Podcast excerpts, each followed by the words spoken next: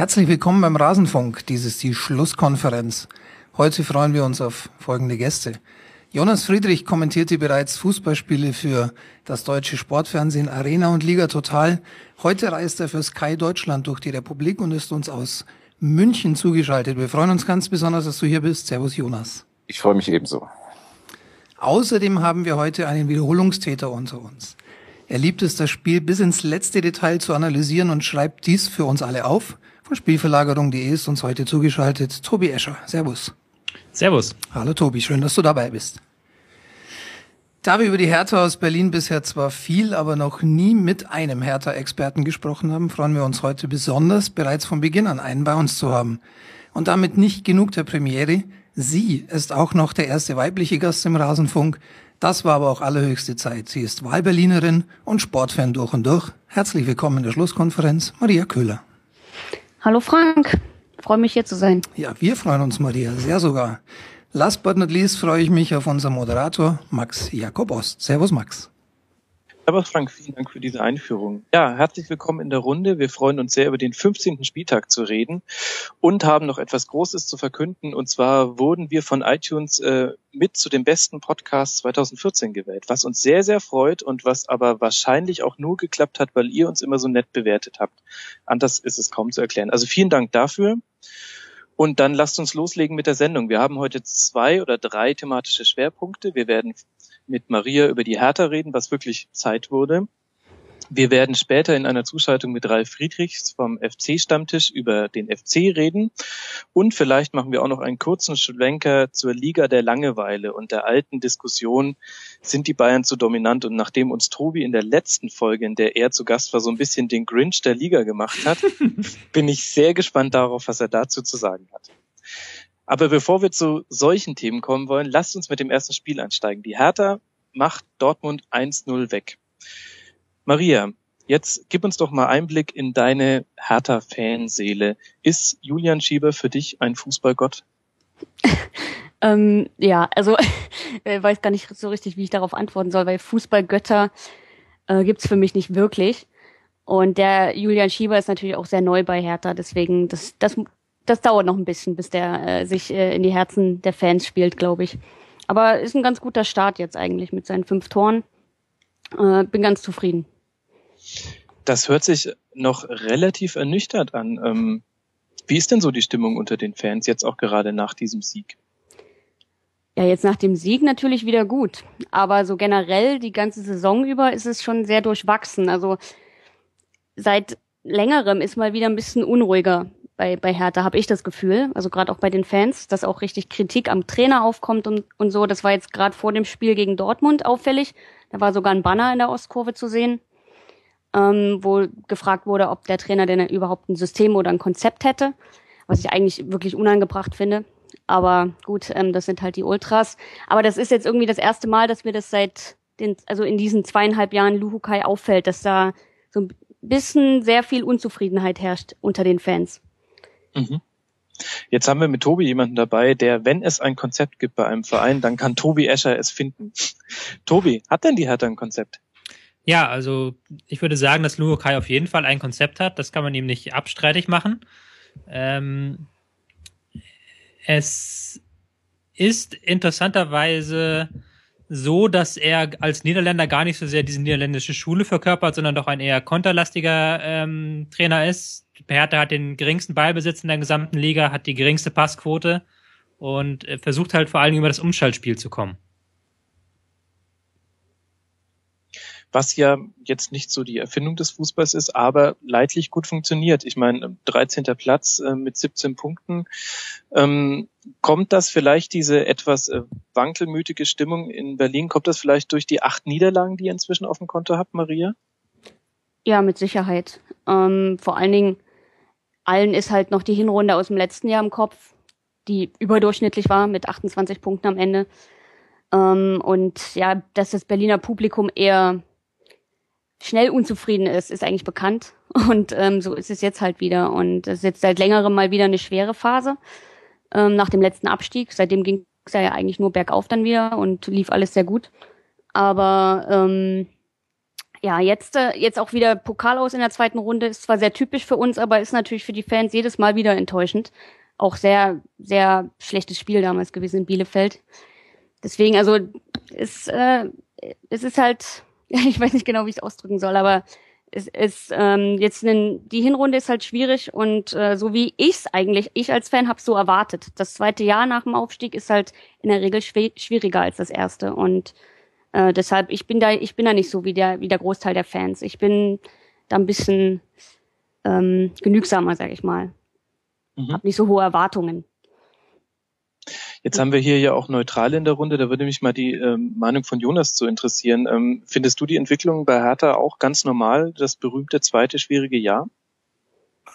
Ich weiß jetzt nicht, ob das mit dem zweiten Jahr was zu tun hat, aber normal ist genau das richtige Wort. Also die Hertha ist in jeder Hinsicht eigentlich normal. Also es ist eine ganz normale Bundesligamannschaft, die halt lieber gegen den Ball schuftet, als mit dem Ball nicht so furchtbar, viel anfangen kann.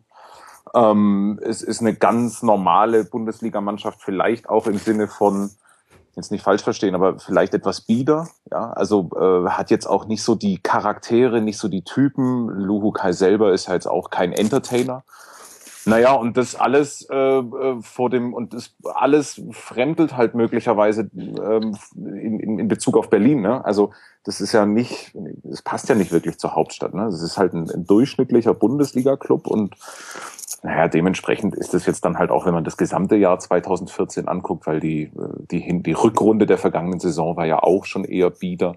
Naja, so kommt halt diese Stimmung zustande. Plus Stadion, wo es halt auch mit 40.000 irgendwie leer aussieht, ähm, plus sehr genügsame Heimspiele. Ja, das ist so die Gesamtlage.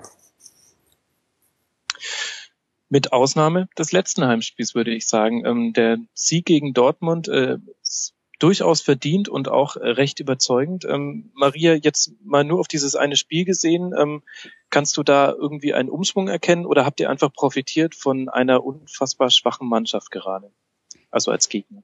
Ich glaube beides. Also zum einen sagst du es richtig, Dortmund war schwach, ist schwach zurzeit, also zumindest in der Bundesliga.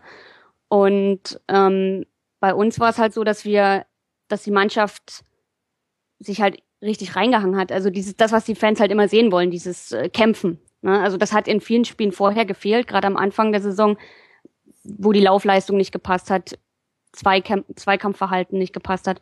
Und das war jetzt am Samstag halt anders. Und ich hoffe auch, dass das eben bei den Fans so ankommt, dass sie das äh, registrieren. Und äh, ja, und ich hoffe, dass die Mannschaft dann so weitermacht, natürlich jetzt gegen Frankfurt und Hoffenheim, was auch nicht einfach wird. Und äh, du jetzt als Fan, wenn du die Wahl hast zwischen einem Verein, der normal ist, aber dafür eben auf Platz 13 bis 10, sage ich jetzt mal perspektivisch, oder eine Zeit, die wieder ein bisschen zurückerinnert an unter Dieter Höhnes, was, was ist dir denn lieber? Wie sieht es denn jemand, der tatsächlich in der Hauptstadt wohnt? Ähm, tja, ich bin seit 2008 Hertha-Fan, also jetzt so seit sechs Jahren. Und ich kenne das gar nicht viel anders als dieses Auf und Ab, ehrlich gesagt. Ne? Also das erste Jahr, was ich mit Hertha erlebt habe, da sind wir Vierter geworden. Im nächsten Jahr sind wir abgestiegen, aufgestiegen, abgestiegen. Ihr kennt das ja. Also ich, die Dieter Höhnes Zeit, die habe ich gar nicht mitgemacht. Und äh, deswegen, deswegen kann ich dazu gar nicht so viel sagen. Das, damals war ich noch so eher so neutraler Fußballfan ähm, und kann mich jetzt nicht mehr so genau daran erinnern. Ähm, das, also für mich ist Hertha halt das, der letzten fünf Jahre, dieses, äh, diese Fahrstuhlmannschaft. Und deswegen bin ich auch sehr viel gewöhnt. Und äh, in dieser kurzen Zeit habe ich halt schon sehr viel miterlebt als Fan. Und deshalb bin ich jetzt auch noch so relativ entspannt. Also ich habe schon fast alles erlebt, sozusagen, mit dem, also was Negatives angeht und äh, macht da jetzt nicht gleich so Panik. Allerdings hat man natürlich genau deswegen auch viel Angst. Also das verstehe ich auch, dass das, äh, dass diese Stimmung in der Kurve gen oder generell unter den Hertha-Fans jetzt so ist, nicht schon nicht schon wieder ein Abstieg. Also deswegen ähm, ist ist schwierig, ne, wie man da drauf guckt. Ähm, zum einen die Angst im Hintergrund, zum anderen, naja, äh, kennen wir ja so, ne? Also deswegen, gerade jetzt äh, ist natürlich äh, mit den finanziellen ähm, Gegebenheiten, die sind ja jetzt auch wieder anders. Seit letztem Jahr haben wir ja so ein, wie sagt man das, äh, so ein, ist kein Sponsor, kein ein Investor, genau, das Wort fiel mir nicht ein. Ein Investor, der richtig Geld gibt, aber zum Glück sonst nur im Hintergrund bleibt, also sportlich keinen Einfluss hat, zumindest äh, ist das noch nicht, also so heißt es und mir ist auch noch nicht aufgefallen, dass da irgendwo Einfluss genommen wird. Ähm, ja, und da ist natürlich der Anspruch dann auch gewachsen und äh, wir müssen dann auch, also da ist ja, das sind ja gewisse Erwartungen dann auch von dem Investor, dass wir in den Jahren, die wir jetzt einen Vertrag mit denen haben, auch gewisse Dinge erreichen. Also das, da, da kommt viel zusammen jetzt zurzeit. Aber wie gesagt, ich persönlich bin noch relativ entspannt. Und ich bin aber auch ein großer Freund des Trainers. Ähm, deswegen ähm, mache ich mir da im Moment noch nicht so Sorgen. Ich glaube, der, der hat was auf dem Kasten und der, der wird das schon, äh, der wird uns schon im Mittelfeld am Ende platzieren, da wo wir hinwollen. Mhm. Und wenn du ein, eine große Freundin des Trainers bist, ähm, wie ist deine Meinung zu Michael Preetz, der ja so ein bisschen die Konstante in den letzten Jahren ist? Hm, ja, schwierig immer, ne? Also weil er ja natürlich auch die beiden Abstiege mit zu verantworten hat. Ähm, allerdings ist er seit 1997, glaube ich, im Verein. Lange als Spieler, dann jetzt äh, als Manager. Deswegen, also ist natürlich auch irgendwie eine ein wichtige Identifikationsfigur. Ne? Und äh, selbst wenn ich. Ist er das nicht, auch jetzt noch? Ja, also ich, ich, gute Frage. Also ich habe jetzt noch nicht viel mit Fans darüber gesprochen, was, äh, was andere so darüber denken. Die auch, mhm. also gerade Fans, die länger dabei sind, seit eben vielleicht seit den 80ern oder so, oder wenigstens seit den 90ern. Ähm, ich weiß nicht so genau. Also für mich, äh, ich halte ihn immer noch für den richtigen Mann.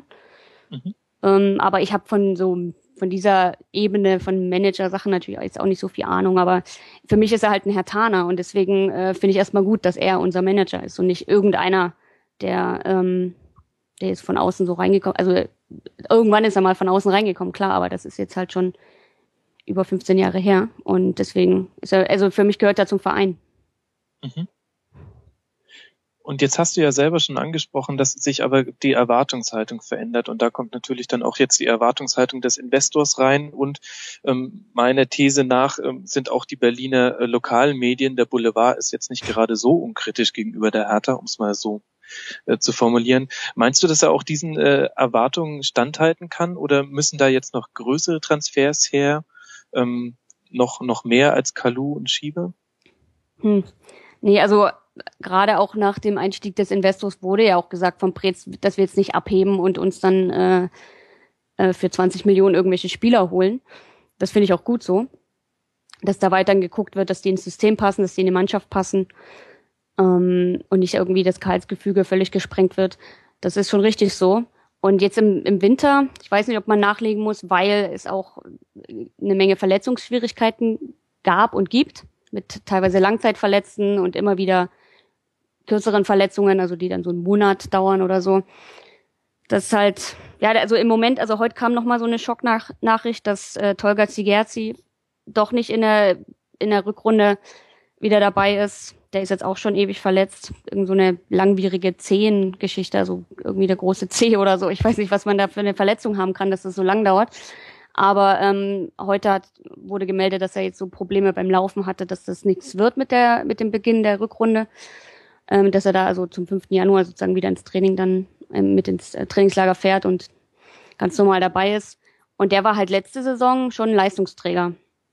Mhm. Äh, was mich überrascht hat, weil der kam zu uns, keiner kannte den und am Anfang war es auch so, hm, was ist, also so richtig was gezeigt hat der nicht, aber es ging dann doch ganz schön schnell, dass er zum Leistungsträger wurde und äh, jedes Spiel 12, 13 Kilometer gelaufen ist und einfach eine gute Übersicht hatte.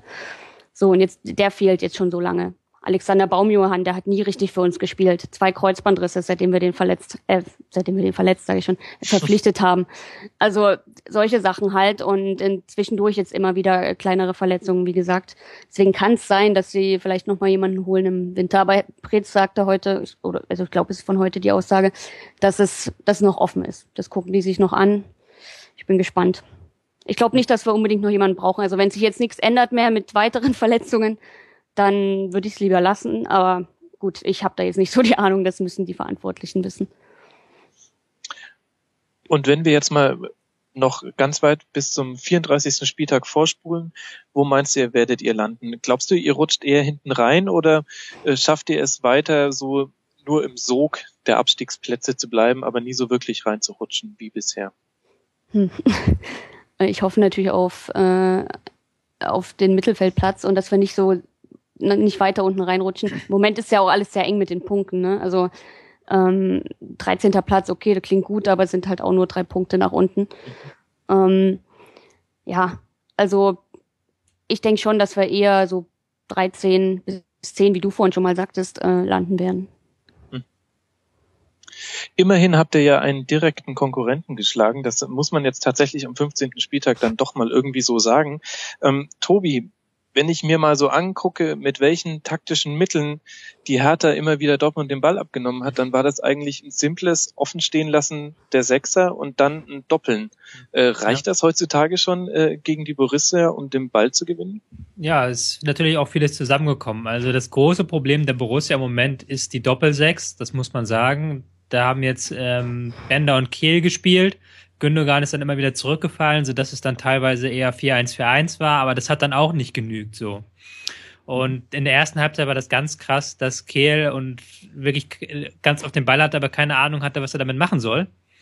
Und das ist, glaube ich, jetzt das große Problem. Also wir haben ja letztes Mal, als ich noch zu Gast äh, hier gewesen bin, haben wir noch gesagt, ja, so schlimm ist das eigentlich gar nicht. Die Leistungen sind ja gut, nur die Ergebnisse stimmen nicht. Aber jetzt haben sich in den letzten Wochen die Leistungen immer mehr den Ergebnissen angenähert beim BVB. Und das ist das große Problem, was ich jetzt kommen sehe. Mhm. Und wenn du sagst, das Problem sind die Sechser, ähm, ist das dann ein personelles Problem? Also Stichwort ist vielleicht Kehl, der ja eigentlich sehr gefeiert wird für seine Leistung, aber halt dann doch nicht ähm, der Richtige für die Position. Also müsste man nicht Gündogan öfter zurückziehen?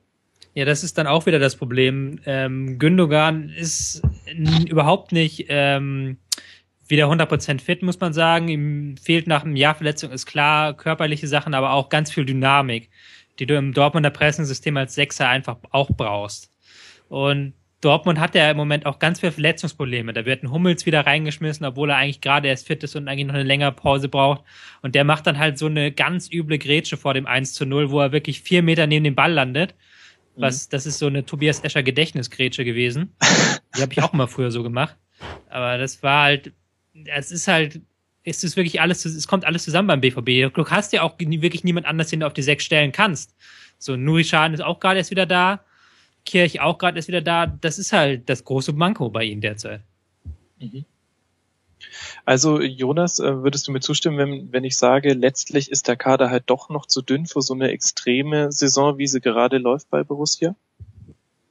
Mm, ja, also ja, möglicherweise ist es so, aber ich, ich, es ist halt so, ich, ich glaube, dass ich denke das eigentlich von einer, von einer anderen Richtung her so ein bisschen. Ich glaube, das, was sie zuerst verloren haben, ist, dass sie eklig waren oder sind. Also das, was, was Dortmund in den letzten vier, fünf Jahren ausgezeichnet hat, ist doch, dass sie unglaublich ekelhaft gegen den Ball waren. Und man hat einfach überhaupt nicht gern gegen sie gespielt.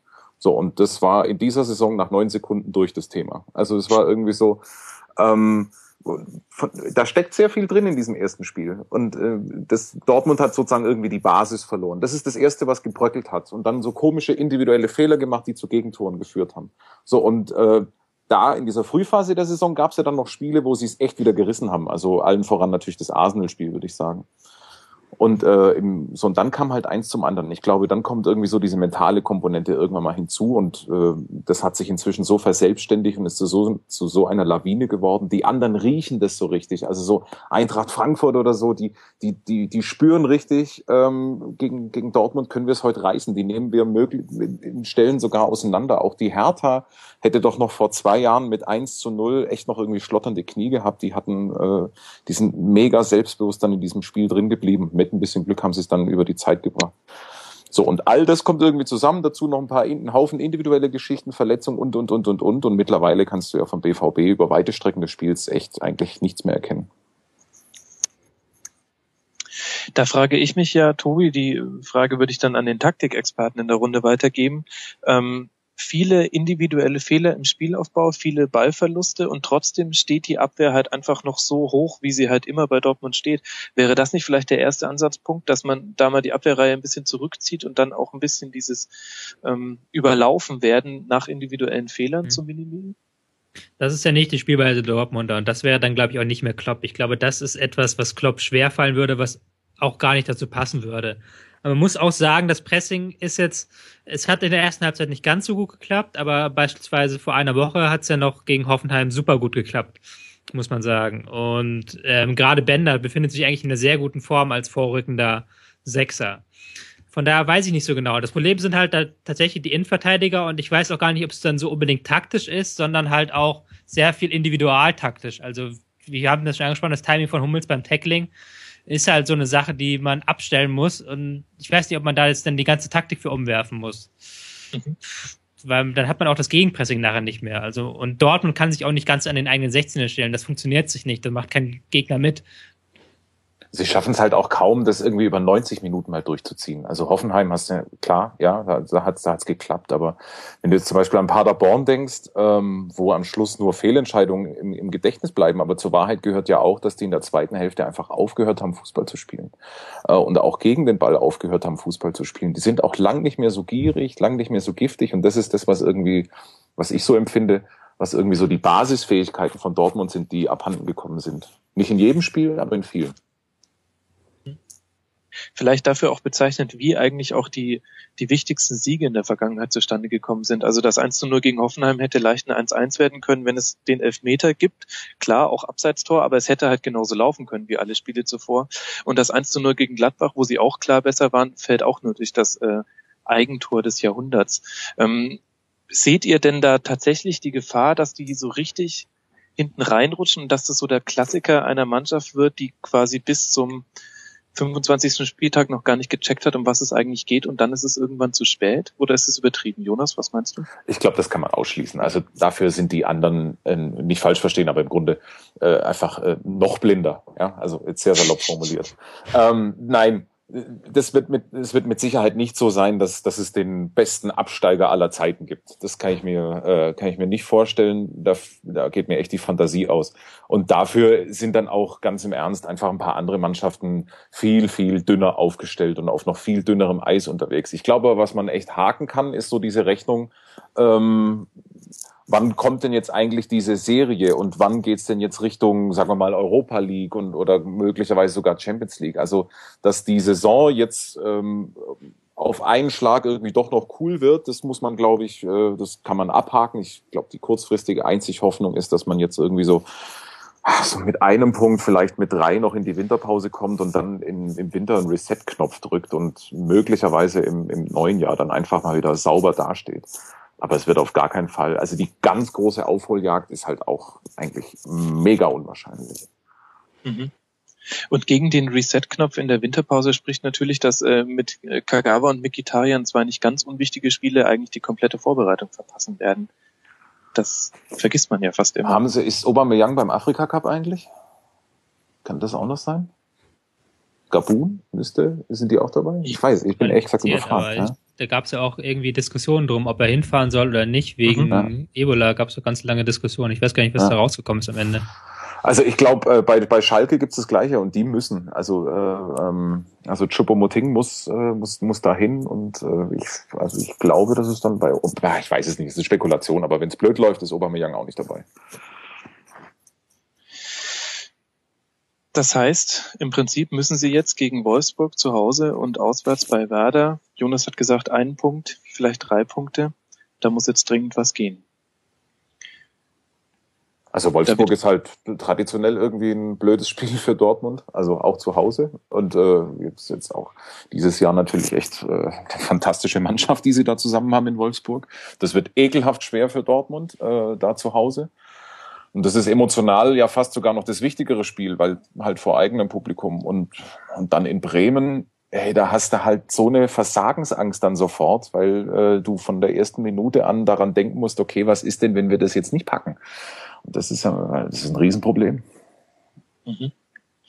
Das wird noch spannend, die nächsten zwei Spiele.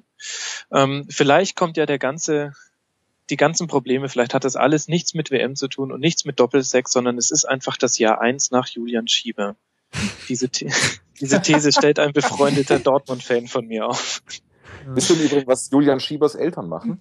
Das finde ich, finde ich echt, das finde ich herrlich. Julian Schieber ist der Sohn einer Baumschule. Also äh, seine Eltern äh, züchten Tannen äh, in der Nähe von Backnang. Also, bei Weihnachten wollte ich nur erzählen. Der Bulle vom Backnang in der Baumschule. Mein Gott, das ist ja, das wundert mich, äh, dass ich das noch in keiner Überschrift äh, gelesen habe, allein wegen der Alliteration. Schöne Info.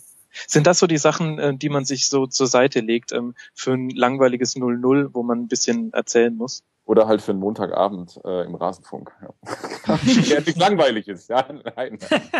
mhm. ich, ich, mir ist schon aufgefallen, dass du uns mit einem 0-0 verglichen hast. Ähm, da kann ich wenigstens nachlegen, im Gegensatz äh, zu dir konnte ich jetzt wenigstens äh, über Frank recherchieren lassen, dass Gabun qualifiziert ist, ähm, aber Aubameyang anscheinend nicht mitreisen muss. Das ist zumindest der letzte Stand. Ähm, das war allerdings auch schon eine Meldung aus dem November. Dann hätten wir das noch mit reingeholt. Dann ähm, Lasst uns noch äh, ganz kurz, bevor wir äh, Maria aus der Runde verabschieden, noch kurz einen Tipp von ihr abholen. Also wir wissen jetzt Platz 13 bis 10, wenn alles gut läuft. Und jetzt frage ich dich noch ganz konkret, jetzt auswärts in Frankfurt. Ich glaube, ein gewisser Jonas Friedrich kommentiert dieses Spiel, auch wenn ich richtig informiert bin. Und dann zu Hause gegen Hoffenheim. Äh, Maria, du sagst mir jetzt, wie viele Punkte holt ihr noch bis zum Winter? Ähm, drei. Ein Sieg wird rausspringen. Und zwar gegen wen von beiden? das weiß ich wirklich nicht. Ist mir eigentlich auch egal, ehrlich gesagt. Besser wäre natürlich zu Hause, aber mhm. eigentlich ist es egal. Okay, gut. Also wäre gegen Hoffenheim so als Info noch für die, die vielleicht das nicht wissen. Genau, am 17. Spieltag, letztes, genau. letztes Spiel zu Hause gegen Hoffenheim. Maria, vielen, vielen Dank, dass du dir die Zeit genommen hast. Hat mich sehr gefreut und äh, ich bin auch wirklich erleichtert, dass wir endlich, endlich eine Frau im äh, Rasenfunk hatten und wir müssen unbedingt äh, die Quote da verbessern. Das äh, war mir selber schon ganz arg. Vielen, vielen Dank, dass du dir so viel Zeit für uns genommen hast und äh, beehr uns gerne mal wieder, wenn du magst. Ja, kein Problem, mache ich gerne. Euch viel Spaß noch, ne? Danke. Dann dir einen schönen Abend und folgt dieser Frau auf Twitter Maria-Berlin und hört auch bei meinsportradio.de rein, da ist sie auch immer mal wieder zu hören. Maria, bis demnächst. Mach's gut. Jo, ciao. Und ich rede weiter mit Jonas Friedrich von Sky und Tobi Escher von Spielverlagerung.de. Und ich würde vorschlagen, wir bleiben erstmal im Tabellenkeller, da ist es so schön kuschelig gerade.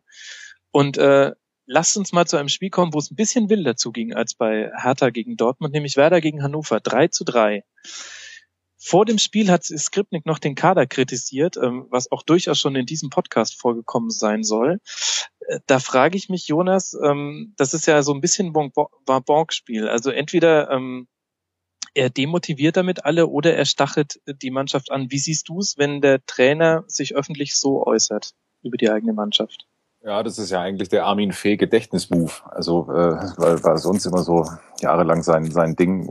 Also ich hab's hat auch überhaupt nicht in mein Bild von Skripnik gepasst. Das zugegebenermaßen auch eins ist, dass ich äh, nur aus der Entfernung irgendwie mir zurechtmalen kann.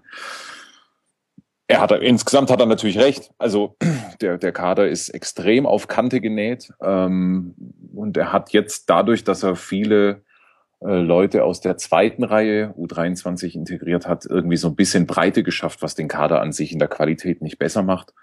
Ähm, für mich Abstiegskandidat Nummer eins nach wie vor. Ähm, und äh, ja, eigentlich erstaunlich, dass sie es gegen Hannover und, und dafür, auch, dafür auch großen Respekt, dass sie es gegen Hannover dann doch noch gebogen haben. Ähm, also in der, die Mannschaft, das ist schon eine Mannschaft. Also das hat man auch noch unter Robin Dutt gesehen. Also die, die, diese Mannschaft hat schon Nehmerqualitäten. Das ist auch eine gute Truppe so im Sinne von, ähm, wir lehnen uns auf, die liegen 2-0 in Berlin hinten und äh, drehen es dann noch zum 2-2. Und aus der Preisklasse gab es noch zwei, drei weitere Spiele.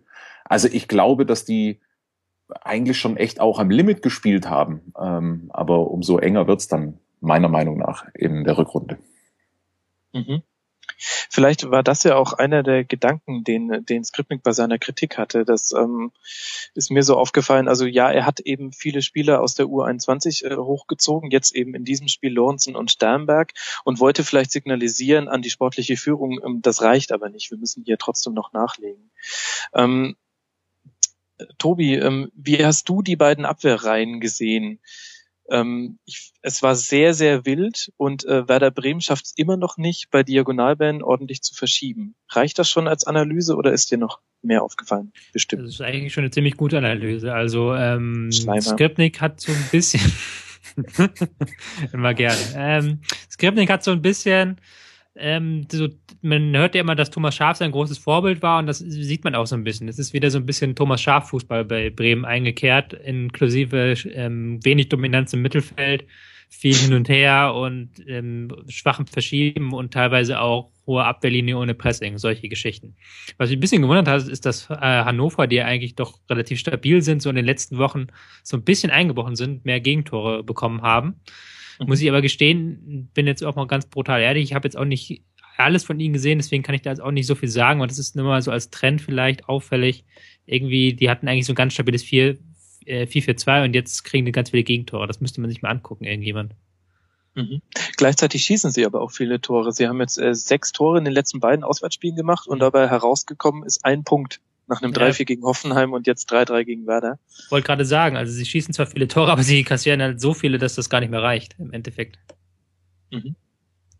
Ähm, das bringt mich eigentlich auch schon zur Frage nach, äh, nach Taifun Korkut. Jonas, ich hatte den Eindruck, gerade in den ersten Spielen nach Slomka wurde er ja sehr gefeiert. Sie haben ja auch gleich das erste Wichtige gewonnen damals.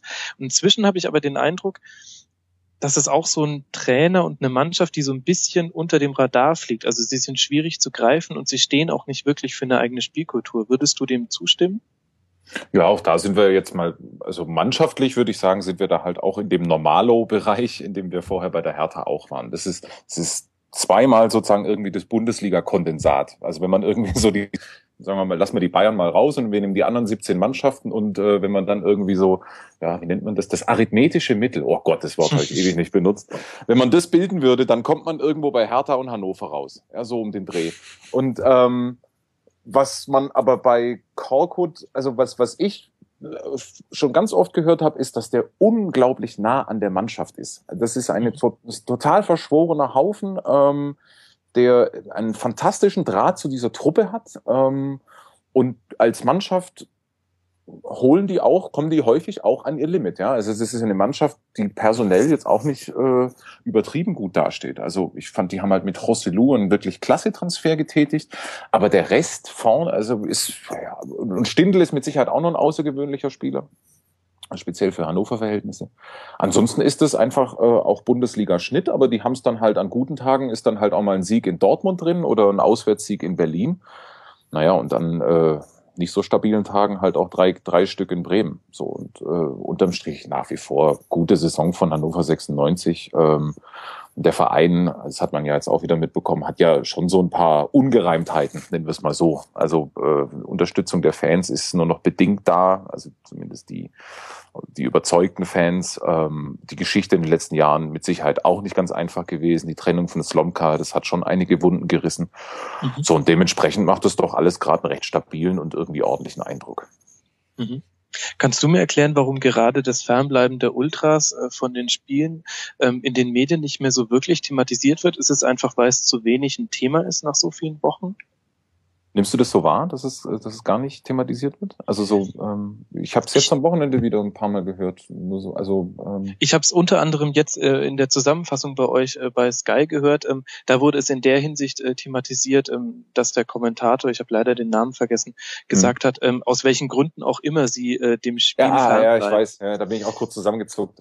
ähm, also und dabei ja. Weiß man doch eigentlich schon im Groben über die Gründe Bescheid. Ähm, also empfindest du es anders? Findest du, dass es thematisiert wird? Ja, da muss ich immer, das ist immer, ist, ach, da bin ich vielleicht auch zu sehr Fachidiot. Also für mich ist natürlich irgendwie so total klar gewesen, nach, äh, dass, dass die dieses, dass das dieses Jahr komisch wird äh, im eigenen Stadion und auch auswärts irgendwie. Also das ist ja auswärts ist es äh, zum Teil ja drastisch. Also da, da fahren dann nur noch irgendwie 500 Fans mit, ähm, zum Teil. Ähm, und äh, in den Heimspielen merkt man das schon, ja, also äh, eindeutig. Und da kann man jetzt natürlich aber auch wieder sagen, auf der anderen Seite, die Position verstehe ich auch. Jetzt hat man ein Derby in, in, gegen Bremen gehabt, wo es halt überhaupt, zumindest habe ich nichts mitbekommen, keine Zwischenfälle gibt. Da vermisst man es dann wieder nicht. Also es ist echt ein diffiziles Thema. Ähm, insgesamt äh, gibt es vielleicht auch kein richtig und kein falsch in, in, in dem Punkt. Aber das ist für den Verein als solches, ähm, vor allen Dingen, wenn du jetzt auch überlegst, wo du herkommst, also vor, wann waren das? Vor drei Jahren, vor vier Jahren, diese wirklich grandiosen Auftritte in Europa mit voller Kapelle und irgendwie so zigtausend Hannoveraner in Polen bei coolen Spielen. Wenn das jetzt sozusagen irgendwie so das Ziel ist, davon ist man natürlich in Hannover jetzt gerade schon ein Stück entfernt. Ja, und ist ja immer eine etwas problematische Situation, wenn, äh, wenn, wenn die großen, wenn tolle Erfolge noch nicht so lange her sind. Ja. Mhm. Und ich denke immer noch über den Punkt nach, was es eigentlich über die Liga aussagt, wenn man sagt, das Kondensat dieser Liga ist, sind Hannover 96 und Hertha BSC. Vielleicht kann uns da dann später Tobi nochmal seine Meinung zu sagen. ähm, ein, ein Verein, bei dem es äh, in der Fansituation nicht minder schlecht aussieht, würde ich jetzt einfach mal so sagen, ist der VfB Stuttgart, was uns zum nächsten Spiel bringt. Äh, Stuttgart bei Mainz 1 zu 1 gespielt. Ähm, Tobi, gerade Mainz macht eine erstaunliche Entwicklung durch. Ähm, sehr guter Saisonstart nach, nach sehr katastrophalem Saisonstart und jetzt sehr viele eigentlich überzeugende Spiele, aber die Ergebnisse kommen nicht mehr rein. Wie siehst du mhm. den FSV? Ich muss jetzt mal wieder im Sinne der Offenheit und Transparenz zugeben, dass ich das Spiel nicht komplett gesehen habe am Wochenende. Aber grundsätzlich ähm, kann ich natürlich ein bisschen was zu Mainz erzählen. Du hast Mainz gegen Stuttgart nicht komplett das gesehen. Das Topspiel, das Topspiel habe ich auch noch ex, habe ich verpasst. Das B-Win-Topspiel. Ich habe, mich, ich habe mich gegen die Liga gestellt quasi, die ja das uns als Topspiel verkauft hat, aber ich habe mir zur gleichen Zeit lieber Dortmund gegen Hertha angeguckt im Real Life. Das ist doch eigentlich schon quasi, dürfte ich jetzt nicht mehr arbeiten als Sportjournalist von der DFL aus, weil das großartige Topspiel, das ich Woche für Woche bestimmt nicht gesehen habe. Nee, also es ist die sind schon interessant auch, weil sie auch ein Team sind, das taktisch flexibel ist, die auch nicht immer dasselbe machen, die auch immer einen Plan haben für den Gegner. Okazaki spielt eine starke Saison, finde ich. Ist nicht unbedingt nur in Toren, aber er hat halt auch ähm, sehr flexibel und allgemein sind sie ein Team, das ähm, sehr flexibel ist diese Saison. Belohnen sich nicht immer dafür, ähm, sind vor dem Tor so ein bisschen, ähm, ja, die nutzen ihre Chancen nicht so gut wie manche andere Team, Teams auch. Also ich sehe sie eigentlich nicht ähm, so weit hinten, wie sie jetzt stehen, also von der Leistung her. Da sind ein paar vor ihnen, die, wie wir es schon genannt haben, zum Beispiel Hannover, die ich ein bisschen schwächer gesehen habe als Mainz bisher. Mhm. Jonas, du hast das Spiel äh, definitiv 90 Minuten lang verfolgt. was, kann, was soll ich jetzt sagen? ja, also, ähm, also, um ehrlich zu sein, äh, die erste Hälfte und dann bin ich äh, losgefahren. Und äh, dann habe ich mir im Sch also, Jein, ja, sagen wir es so. Das, äh, das Gute ist, du hast gerade trotzdem meine Frage nicht abgegrätscht. Meine Frage wäre gewesen, im Grunde muss doch Mainz einfach nur in der ersten Halbzeit das 2-0 machen und dann ist die Kiste durch. Und dann ist die Kiste durch, ja. So ist es ziemlich sicher. Also unterm Strich kein, unf kein gänzlich unverdienter Punkt für den VfB Stuttgart, weil äh, das, was ich dann in der Zusammenfassung gesehen habe, hat halt Mainz im zweiten Durchgang äh, auch aufgehört, Fußball zu spielen. Ähm, für den VfB, glaube ich, ein brutal wichtiger Punkt, ehrlich gesagt. Ähm, und äh, umso schmerzhafter für Mainz. Mainz ist eine ist, kommt von, ist für mich eine nicht wirklich greifbare Mannschaft, ehrlich gesagt. Tue ich mich so ein bisschen schwer. Da habe ich, man müsste irgendwie so vier, fünf Schubladen eigentlich aufmachen, aber selbst die vier, fünf könnte ich noch nicht mal so richtig ordentlich bezeichnen, weil dafür in dieser Saison auch irgendwie so viel äh, Außergewöhnliches passiert. Also es sind äh, komische Serien. Ähm, ja, äh, das, was Tobi gesagt hat, stimmt auch. Auf der anderen Seite kann ich als Stuttgart, als Stuttgarter, ich komme ja daher, kann ich sagen, ähm, also wenn das Shinji Okazaki ähm, beim, bei Mainz zwei Saisons in Folge so trifft, wie er trifft, ist überhaupt ein, ein, ein, ein Wunder. Also das ist äh, vollkommen, das hätte ich vollkommen ausgeschlossen. Ähm, in, insofern finde ich, dass sie eigentlich noch recht treffsicher sind mit äh, Shinji Okazaki. Aber das stimmt schon. Es ist äh, ja auch eine Mannschaft, die sie noch nicht so wirklich gefunden hat und die in den letzten Wochen, ich glaube, auf das Minimum kann man es bringen, kämpferisch selten ans Limit gekommen ist, die brav war. Und das ist eigentlich ja genau das, was bei Mainz irgendwo so ungefähr Artikel 1 in der Vereinssatzung ist ähm, wir sind giftig und legen im Grunde nach der ersten Sekunde äh, sofort den Schalter um. So, und das hat in den letzten Wochen überhaupt nicht stattgefunden. Vielleicht ist das der Schlüssel zu der etwas kruden Saison, die Mainz spielt. Und bringt uns das dann auch zum Trainer? Denn ich hätte gesagt, das äh, war natürlich die Grundvoraussetzung unter Tuchel und Klopp noch bei Mainz. Machen halt komische Fehler. Also, und, und er macht manchmal Nachspielen schon auch so einen Eindruck, als würde er das alles sehr auf sich selbst projizieren. Also es hat so, so, ein Stück weit seine Standardaussage nach dem Spiel ist ja, vor allem nach einem verlorenen Spiel, ähm, die Mannschaft nehme ich in Schutz, ich habe sie offensichtlich nicht genügend vorbereitet. Das ist jetzt stark verkürzt und sagt er jetzt auch nicht so nach jedem Spiel, aber das ist so ein bisschen die Subline. Und ähm, natürlich muss man auch sagen, gibt es Dankbareres, als Nachfolger von Thomas Tuchel zu sein. Ja, das muss man, muss man, muss man auch klar sagen. Ja, der, diese Mannschaft für mich das größte Wunder in den letzten Jahren der Ligageschichte, der diese Mannschaft so sauber in der Liga gehalten hat. Zum mhm. Teil mit nach vorne. So, und dann läuft's für Julme natürlich auch denkbar dämlich. Ja, du fliegst gegen, wie hießen die Griechen? Ähm, Also gegen einen griechischen Vertreter aus dem internationalen Geschäft raus und gehst in Chemnitz im Pokal aber mal richtig unter. Und dann war direkt Alarm und dann hast du das Glück, dass deine Neu, dass deine Panik-Neuzugänge direkt irgendwie stechen, die sich dann aber in der Folge halt auch direkt verletzen. Prominentestes Beispiel Jonas Hofmann. Mhm. So, und nach wie vor ist natürlich Mainz eine Mannschaft, für die die Bundesliga keine zwingende Selbstverständlichkeit ist. Das hat sich ja nicht verändert. Das war unter Tuchel so und ist jetzt auch noch so. Und das muss ich halt alles erst finden. Ich mache mir jetzt aber auch keine grundsätzlichen Sorgen um den Club. Dafür ist er in der Führung zu stringent und zu sauber aufgestellt und ähm, Julmen und die Mannschaft sind, das ist jetzt aber auch zugegebenermaßen so eine Mittelfernanalyse, auf jeden Fall auch stark genug, um drin zu bleiben. Mhm. Und weil du gerade die äh, Führung des ähm, des FSV ansprichst, da gab es ein sehr interessantes Interview auf Spox mit Manager Heidel, der mal wieder in sehr deutlichen Worten sehr klar die ganze Strategie, Strategie von Mainz äh, aufzeigt. Das ist sehr lesenswert. Und er sagte auch, sie machen eine Politik der kleinen Schritte. Das ist jetzt nicht so wirklich überraschend, aber interessant ist äh, der Nachsatz, ähm, wo es jetzt hingehen soll. Also sie ähm, verkaufen inzwischen ihre ähm, Spiele ja nur noch an Top-Clubs und nicht mehr so wie früher, dass sie es verleihen an äh, Mittelklasse-Clubs. Und das ist so langsam die Entwicklung, die er aufzeigt für den FSV. Und er stellt gleichzeitig aber auch fest, dass die Zuschauerzahlen ein bisschen zurückgehen. Wirklich interessantes Interview. Du hast gesagt, es ist nicht besonders dankbar, äh, der Nachfolger von Thomas Tuchel zu sein. Dann frage ich, wie dankbar ist es denn, der Nachfolger von Armin Fee zu sein? Deutlich dankbarer. Also äh, deutlich dankbarer. Nein, also äh, Oh Gott, Stuttgart. ähm, es tut mir leid, aber es muss sein. ja, ja, völlig in Ordnung. Ja, es ist, ähm, da besteht, ihr müsst mich bremsen. Da steht, da besteht akute Ausschweifungsgefahr. Ähm, ich beziehe es jetzt mal wirklich nur auf die auf die aktuelle Saison. Mhm. Ähm, ich fürchte, dass Armin Fee sozusagen das Thema Stuttgart einfach unterschätzt hat. Also äh, er, der kam aus Frankfurt mit dem Anspruch und hat dann natürlich auch irgendwie die Notwendigkeit gehabt, jetzt das muss natürlich was Besseres sein als Frankfurt. So und dann äh, hat er mit der mit dieser Mannschaft den sagen wir mal typischen Armin Fee Fußball spielen lassen wollen, also eher nach vorne, jetzt vielleicht auch nicht übertrieben modern ähm, und äh, so ein bisschen Oldschool 2007 Reloaded. Das war der Plan.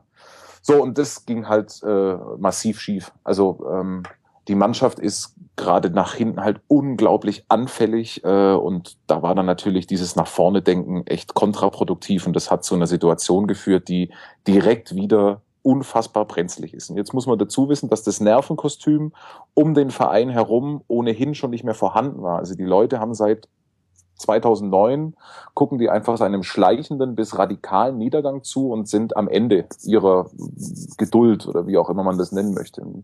Das alles in Verbindung mit einer Vereinsführung, die halt auch frisch im Amt ist und die in sich mit Sicherheit auch Probleme hat. So, und jetzt kommt Stevens. Und das Gute bei Hüb Stevens ist, dass er sozusagen also der ist ja sich für nichts zu schade. Ja? Also der, äh, der hat ja jetzt keinen esoterischen Überbau, den er seiner Mannschaft dann irgendwie so überstülpen will, ähm, sondern der sagt halt, okay, jetzt geht es erstmal darum, was weiß ich, Standards sauber zu verteidigen. 4-4-2 gegen den Ball und dann gucken wir mal irgendwie. Und äh, ich glaube, das ist das, diese, diese in Anführungszeichen einfache Programmierung ist das Einzige, was beim VfB jetzt sozusagen im Moment der Mannschaft Halt gibt. Ähm, und dafür sorgt, dass die Mannschaft, die hat ja ihre Qualitäten auf der individuell betrachtet, der dafür sorgt, dass es dieses Jahr äh, wieder reichen wird. Aber es, das ist jetzt auch schon vollkommen klar. Das wird nach der letzten Saison schon wieder eine richtig lange Saison für den VfB Stuttgart und eigentlich wieder ein verlorenes Jahr, also ein komplett verlorenes Jahr, wenn man es perspektivisch denkt. Und perspektivisch, wenn man denkt, ähm, kann es dann mit Stevens überhaupt weitergehen? Ähm, ich habe den Eindruck, dass alle davon ausgehen, also wenn er sie irgendwie rettet, dann muss er trotzdem eigentlich weg, weil er eben äh, kein, du hast es esoterischen Überbau genannt, hat.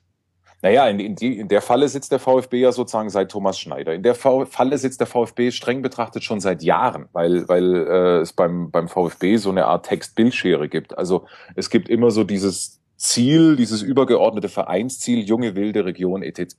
pp. Nur wurde das in den letzten Jahren nie gelebt ähm, und äh, hat hat zu fatalen Situationen geführt. Ähm, der VfB ist im Übrigen immer noch eine recht teure Mannschaft, also spielt locker äh, Top 8, glaube ich, wenn man den Kader herannimmt, was der so kostet. Spielt aber jetzt das zweieinhalbte Jahr in Folge gegen den Abstieg, das ist kein Zufall. Ja. Ähm, Was wollte ich eigentlich sagen? Ah, jetzt habe ich mich direkt wieder verloren. Wo war denn mein, Achtung, roter Faden? Dass, äh, dass äh, Stuttgart in der Falle sitzt, äh, dass sie nicht. Ach, äh, danke. Ja, genau. So, dann haben sie, dann haben sie am dritten Spieltag den Labadia äh, rausgeworfen, um dann zu sagen, so Rückbesinnung auf die Urtugenden, nämlich Jugend äh, und Jugend und äh, apropos Jugend. Und ähm, naja, und das war dann die strategische Sackgasse, als es dann halt sozusagen mit, mit, mit Schneider nicht funktioniert hat, weil auch er möglicherweise ein paar Fehler gemacht hat. Und dann holst du Stevens und dann Fee, was sozusagen mit bei allem Respekt, aber mit dem ursprünglichen Plan ja nur bedingt was zu tun hat. So, und jetzt äh, kann man eigentlich sagen, dass all das, was sich die Verantwortlichen auf die Fahnen geschrieben haben, Leitbilddiskussion etc. pp., naja, das wird einfach nicht gelebt und äh, steht einfach nur auf dem Papier. Und was denkt der Taktikfan Tobi, wenn er hört, Stuttgart holt sich Stevens und was sieht der Taktikfan danach? Ähm, Stevens weiß man, was man bekommt eigentlich. Ähm, defensive soli ähm, defensiv solide, ähm, Mann gegen Mann Spiel, das ist schon okay und ich glaube auch, dass es am in der Position, in der man steht, auf dem Tabellen, ähm, am Tabellenschluss, ist es eine okay Verpflichtung. Ich bin kein Gegner von Stevens. Es ist natürlich, ich glaube, Jonas kann man nur zustimmen. Also es ist natürlich perspektivisch gedacht, gar nicht gedacht erstmal. Ähm, Werner, eins der größten Talente im deutschen Fußball, finde ich, hat man immer noch keine Ahnung, wie man den wirklich einbindet, wie man den wirklich reinbekommt ins Spiel. Und das zieht sich halt dann durch, durch den ganzen Verein so. Und ich weiß nicht, wie man diesen Verein jetzt wieder auf Kurs bringen soll so schnell. Also man hat ja immer so auch als Fan oder als jemand, der Fußball mag, denkt man sich ja immer im Kopf, was würde ich mit der Mannschaft machen, wenn ich jetzt Trainer wäre oder wie würde ich die aufstellen? Und ähm, VfB Stuttgart ist neben Werder Bremen der Verein in Deutschland, wo ich mir denke, nee, da möchte ich nicht ran. Der, der Kader ist so ungleichmäßig besetzt, da fehlt im Mittelfeld was, da fehlt dir hinten was, da habe ich keine Ahnung, wie ich den besser aufstellen könnte. So, das ist, glaube ich, dann das erste und wichtigste Problem. Das war, glaube ich, so eine Art Todesurteil. Dann will ich auch gar nicht weiter auf den VfB eintreten, weil äh, schlimmer kann es, glaube ich, gar nicht werden, als dass, äh, da, dass äh, Tobi sagt, ich möchte diesen Verein nicht anfassen. Ähm, und ich komme zum nächsten Spiel, äh, das wir vielleicht kürzer halten können. Ist wahrscheinlich Äh, besser für den Verein auch. das ist die Frage. Ist die Frage, äh, ob du nicht äh, taktisch dann vielleicht besser bist, als wenn du grätscht. Ja, gut. Ich glaube aber schon, dass Stevens das irgendwie hinbekommt. Also, ich weiß nicht, ob die absteigen werden. Also, Ich, ich, Stevens ist ja auch, da hat es ja auch letztes Jahr hinbekommen. Vielleicht geht es jetzt Jahr wieder hin. Wir haben keine andere Chance als abzuwarten. Sicherlich werden die nächsten beiden äh, Spiele nicht gerade unwichtig gegen, Aug, äh, gegen den HSV und äh, gegen Paderborn. Paderborn, glaube ich, genau. Lasst uns noch kurz über ein Spiel der unspektakuläreren Sorte sprechen, nämlich Freiburg gegen den HSV 0 zu 0. Tobi, du hast uns das letzte Mal erzählt, dass du dir freiwillig das Training der Hamburger angeschaut hast, Mhm. öfter. Mhm. Ähm, wie trainieren sie denn derzeit? Läuft alles Ey, gut? Ich war jetzt nicht da letzte Woche, muss ich gestehen, ähm, aber grundsätzlich sehe ich schon Fortschritte. Also es sind langsame Fortschritte, aber ich sehe Fortschritte bei den Hamburgern. Das Pressing greift mittlerweile sehr gut. Die kriegen fast keine Tore mehr hinten. Ähm, dieses ähm, 4-1-3-2, mit dem sie sehr gerne pressen, ähm, mit Van der Vaart in so einer neuen Rolle als Achter, das, das ist eigentlich ganz nett so. Gerade gegen den Ball sind sie sehr schwer zu knacken und haben, kriegen sehr gut die Räume geschlossen und haben auch ein sehr hohes Pressing. Problem ist jetzt Offensive, wird auch äh, verstärkt trainiert, aber das Ballbesitzspiel müsste man jetzt eigentlich mal so ein bisschen hinbekommen, wenn man so ein Pressing hat. Und man kann nicht darauf hoffen, dass man sich mit 0 zu 0 irgendwie ähm, nach oben äh, wieder hocharbeitet, so, dass man da den Abstieg mit 0 zu 0, Lotte 0 zu 0 ähm, vermeiden kann. Von daher, ich denke, dass vor allem die Winterpause genutzt wird, um da ein bisschen das Offensivspiel anzukurbeln. Und würdest du mir zustimmen, wenn ich sage, die wichtigste Personalie, wenn man es mal auf einen Spieler runterbricht, ist Berami unter Ja, also genau, da bin ich auch sehr ziemlich überrascht, wie gut der eigentlich ist. Ähm, vor allen Dingen, weil wir, ich glaube, beim letzten Mal hatte ich hier auch das auch noch gesagt, dass irgendwie da der richtige Sechser fehlt, dass die ganz viele Leute haben, die im Mittelfeld eher offensiv denken, aber Berami ist da jetzt so reingewachsen. Und der macht das gar nicht schlecht. Also der fängt die äh, Angriffe gut ab, also Hut ab. Und dann haben wir als äh, Gegner einen Verein, der Taktikliebhabern immer am Herzen lag, nämlich der SC. Und die laborieren ganz fatal daran, dass sie es einfach nicht mehr schaffen, äh, Siege zu erzielen. Und ich finde, da war auch wieder das Hamburg-Spiel so ein bisschen symptomatisch für. Ähm, findest du, ähm, also hat das für dich auch einen taktischen Hintergrund oder ist das einfach mit Form zu erklären? Es ist schwierig, den taktischen Hintergrund zu sagen. Also es funktioniert eigentlich alles sehr gut. Sie haben sehr schöne Kombinationen immer mal wieder drin. Sie reißen sich den Arsch auf. Ähm, Pressing könnte vielleicht ein bisschen besser sein, dass sie weiter, ein bisschen weiter vorne wieder raufgehen. Aber grundsätzlich ist das jetzt, die sind eine der ganz vielen Teams diese Saison, wo man sagen muss, eigentlich spielen die nicht wie ein Absteiger. Also die, man denkt jetzt nicht, die sind der prädestinierte Absteiger. Also in der Liga gibt es dieses Jahr kein Braunschweig wie letzte Saison oder Fürth war ja auch mal vor ein paar Jahren wo man vom ersten bis zum letzten Spieltag eigentlich merkt, die, die gehen runter. Und genauso ist es bei Freiburg eigentlich. Eigentlich ist, ist es zu schade für einen Abstieg, weil die Leistungen sind da und ähm, die Chancen sind da. Von daher, eigentlich, die hätten das am Wochenende auch gewinnen können mit etwas besserer Chancenbewertung. Mhm. Jonas, wie siehst du Freiburg? Glaubst du auch, ähm, für die wird's richtig eng diese Saison? Ja, die Saisons, in denen es für Freiburg richtig komfortabel läuft, die sind selten. Aber ähm, ist genauso wie Tobi das sagt, ist es. Also die, die kommen häufig an ihr Limit und kriegen es aber im Ergebnis nicht abgebildet. Und das hat, es hängt echt an so Kleinigkeiten. Also was weiß ich, äh, wie oft haben die schon äh, einen späten Ausgleich äh, noch hinnehmen müssen? Also ich glaube, die Blaupause war dieses Hertha-Spiel, an das ich mich erinnere, wo Ronny dann in der 98. Minute noch irgendwie so, ein, so ein, einen reinschweißt und so geht das in einer Tour. Ich glaube, in Hoffenheim dann spät noch einen Ausgleich kassiert. Ähm, war es nicht neulich in Paderborn auch so mit Ja, so einem Mainz Birki-Patzer? Genau, Mainz, Mainz auch. So, also jetzt fallen uns auf Anhieb ja gerade vier Spiele ein, wo sie eigentlich ähm, drei Punkte mitnehmen mit ein bisschen Glück. Und dann reden wir nicht von Freiburg im Abstiegskampf, sondern reden von Europacup Reloaded. So einfach und schlicht ist es, glaube ich, bei Freiburg. Mhm. Ein Team, was drei Punkte mitgenommen hat, war der erste FC Köln, die 2 zu 1 auf Schalke gewonnen haben.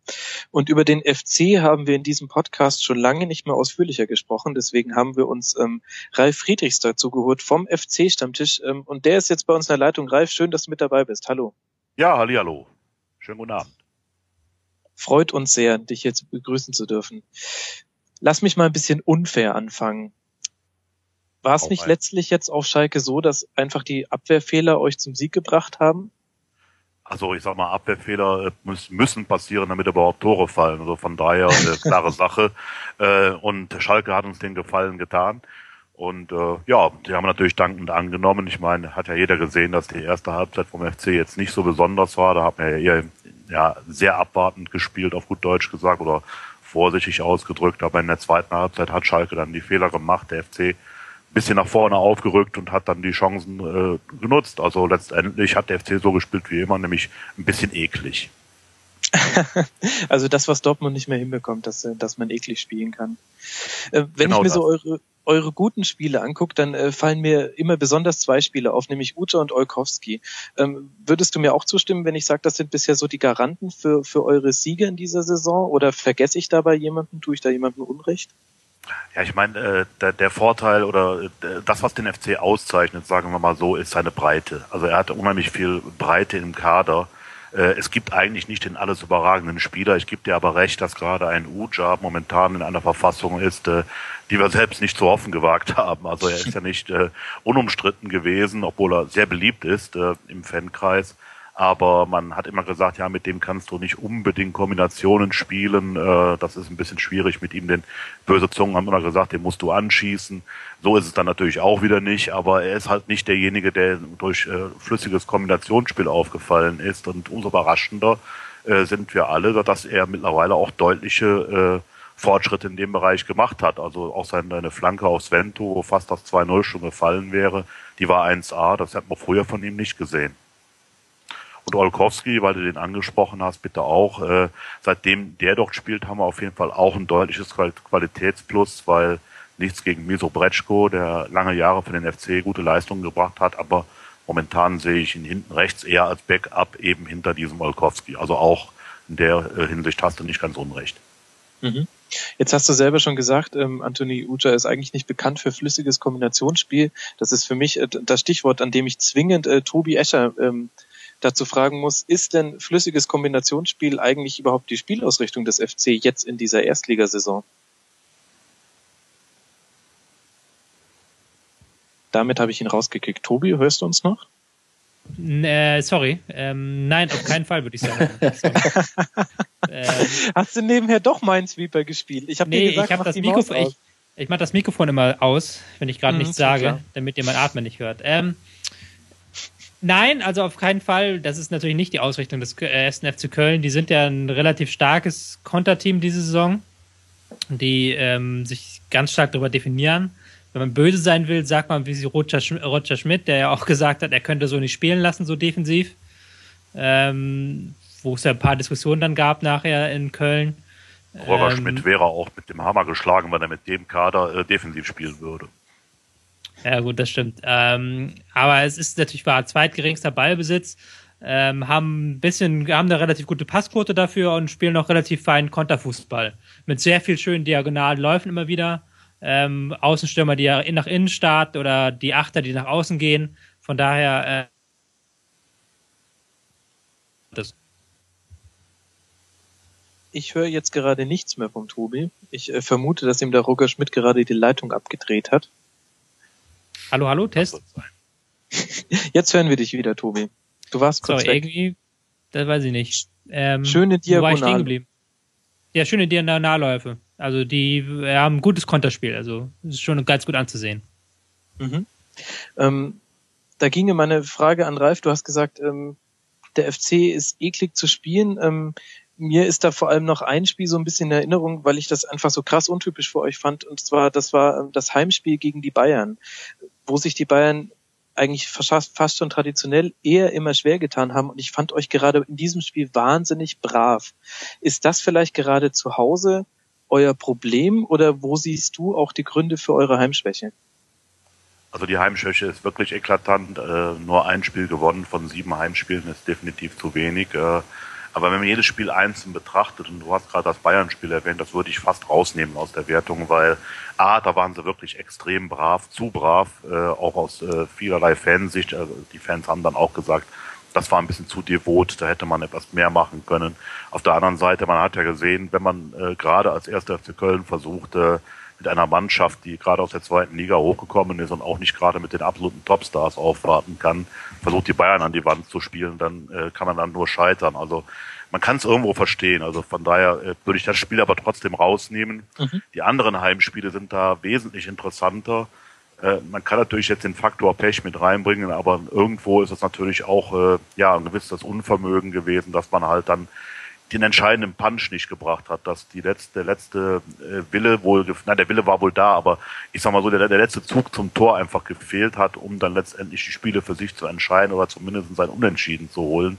Denn wir haben ja ein Problem. Also wir gewinnen zwar Spiele gegen die Champions League Aspiranten, also Dortmund, okay, kann man jetzt sagen, BVB ist nicht mehr der, der BVB vergangener Tage, aber immerhin. Äh, und Schalke, die gewinnt man, äh, aber die Sechs-Punkte-Spiele, die gewinnt man nicht. Also gerade gegen Hertha, gerade gegen äh, die Mannschaften, die halt auch mit, mit unten drin stehen, Freiburg, das Heimspiel, das sind ganz bittere Verluste gewesen. Und äh, naja gut, man konnte es ein bisschen auffangen durch die doch sehr gute Auswärtsbilanz, aber irgendwann musste halt auch mal wieder ein Heimspiel gewinnen und wenn es geht, auch mal gegen einen Mitkonkurrenten. Ehrlich gesagt verwundert mich das äh, fast ein bisschen, wie, wie kritisch du das siehst, weil man, ihr warten noch an keinem Spieltag auf einem Abstiegsplatz gestanden, steht jetzt auf Platz 11. Ist die Stimmung auch tatsächlich so ein bisschen kritisch, eben aufgrund dieser Heimschwäche? Also ist das auch so Tenor unter den Fans? Na, ich sag mal so, man, klar, wenn du ein Heimspiel hast, 50.000 und dann, äh, ich meine, das ist ja bekannt, dass so eine recht gute Stimmung auch vor dem Spiel herrscht, auch während dem Spiel, aber natürlich nur bis zu einem bestimmten Spielstand. Und wenn du dann schon wieder so ein Ding verloren hast, insgesamt halt nur ganz wenige Heimtore geschossen hast. Ich finde, da kann man schon verstehen, dass man zumindest die Heimauftritte ein bisschen kritisch begleitet. Das heißt ja nicht, dass, die, dass man nicht hinter der Mannschaft steht. Also ich denke, dass äh, der komplette äh, ja, Fanbereich total hinter der Mannschaft steht und auch anerkennt, was sie leistet. Also das ist ja schon einiges. Äh, man darf nicht vergessen, der FC ist vor zwei Jahren mausetot gewesen. Die sind ja nicht nur abgestiegen, die sind niedergeschmettert worden und haben sich mehr oder weniger selbst ins Aus befördert. Der ein oder andere erinnert sich noch an die schwarze Wand. Ähm, dann war man fast schon vor der Insolvenz. Also Werner Spinner, der Präsident, hat bei mir in der Sendung gesagt, beim FC-Stammtisch, äh, wir standen ganz kurz wirklich nur einen Schritt vor der Insolvenz.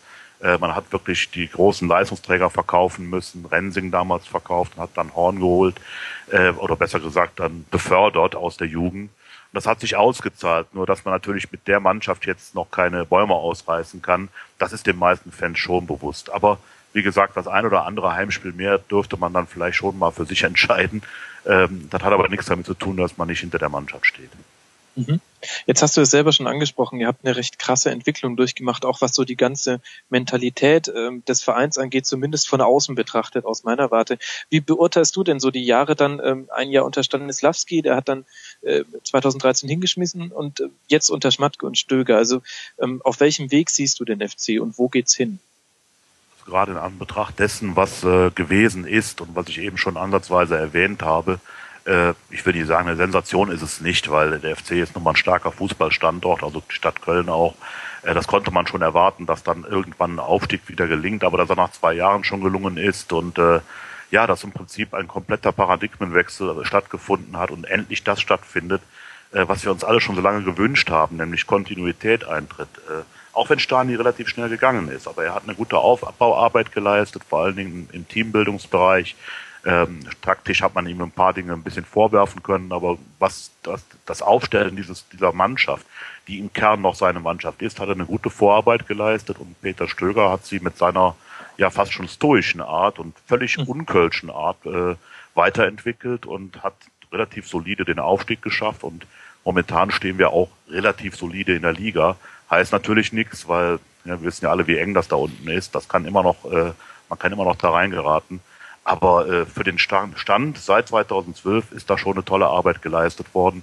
Das ist natürlich auch durch die neuen Entscheidungsträger im Hintergrund äh, mit initiiert worden. Ich nenne mal Schmatke, aber auch das neue Präsidium. Alles hochseriöse Leute, die auch nicht alles richtig machen. Klar, da ist auch schon mal der ein oder andere, die ein oder andere Fehlentscheidung dabei. Aber im Großen und Ganzen hat der erste FC Köln äh, auch in der Außenwirkung, glaube ich, sich komplett auf links gedreht und er hat es vor allen Dingen auch im Kern im Verein selbst gemacht. Und das zeigt sich teilweise auch auf dem Platz schon. Mhm. Jetzt hast du selber gerade die stoische Art von äh, Stöger angesprochen. Ich habe mir da euren FC-Stammtisch angeguckt, wo er zu Gast war. Und ja. ich fand ihn unfassbar ruhig und offen. Das ist jetzt nichts besonders äh, Neues, das wusste man schon vorher. Aber ich fand ihn auch sehr, sehr selbstkritisch und ehrlich, gerade bei dann doch irgendwann sehr kritischen Fragen aus dem Publikum. Ist er vielleicht genau der Mann, den ihr gebraucht habt? Also ein bisschen erinnert er mich da auch an Stanislawski. Also, also ist das genau der, den ihr braucht? Ich denke im Moment schon. Also äh, klar, es gibt jetzt äh, auch, du hast es gerade erwähnt, es gab natürlich auch Kritik, dass äh, die, manchen ist die Spielweise halt einfach zu defensiv, zu abwartend.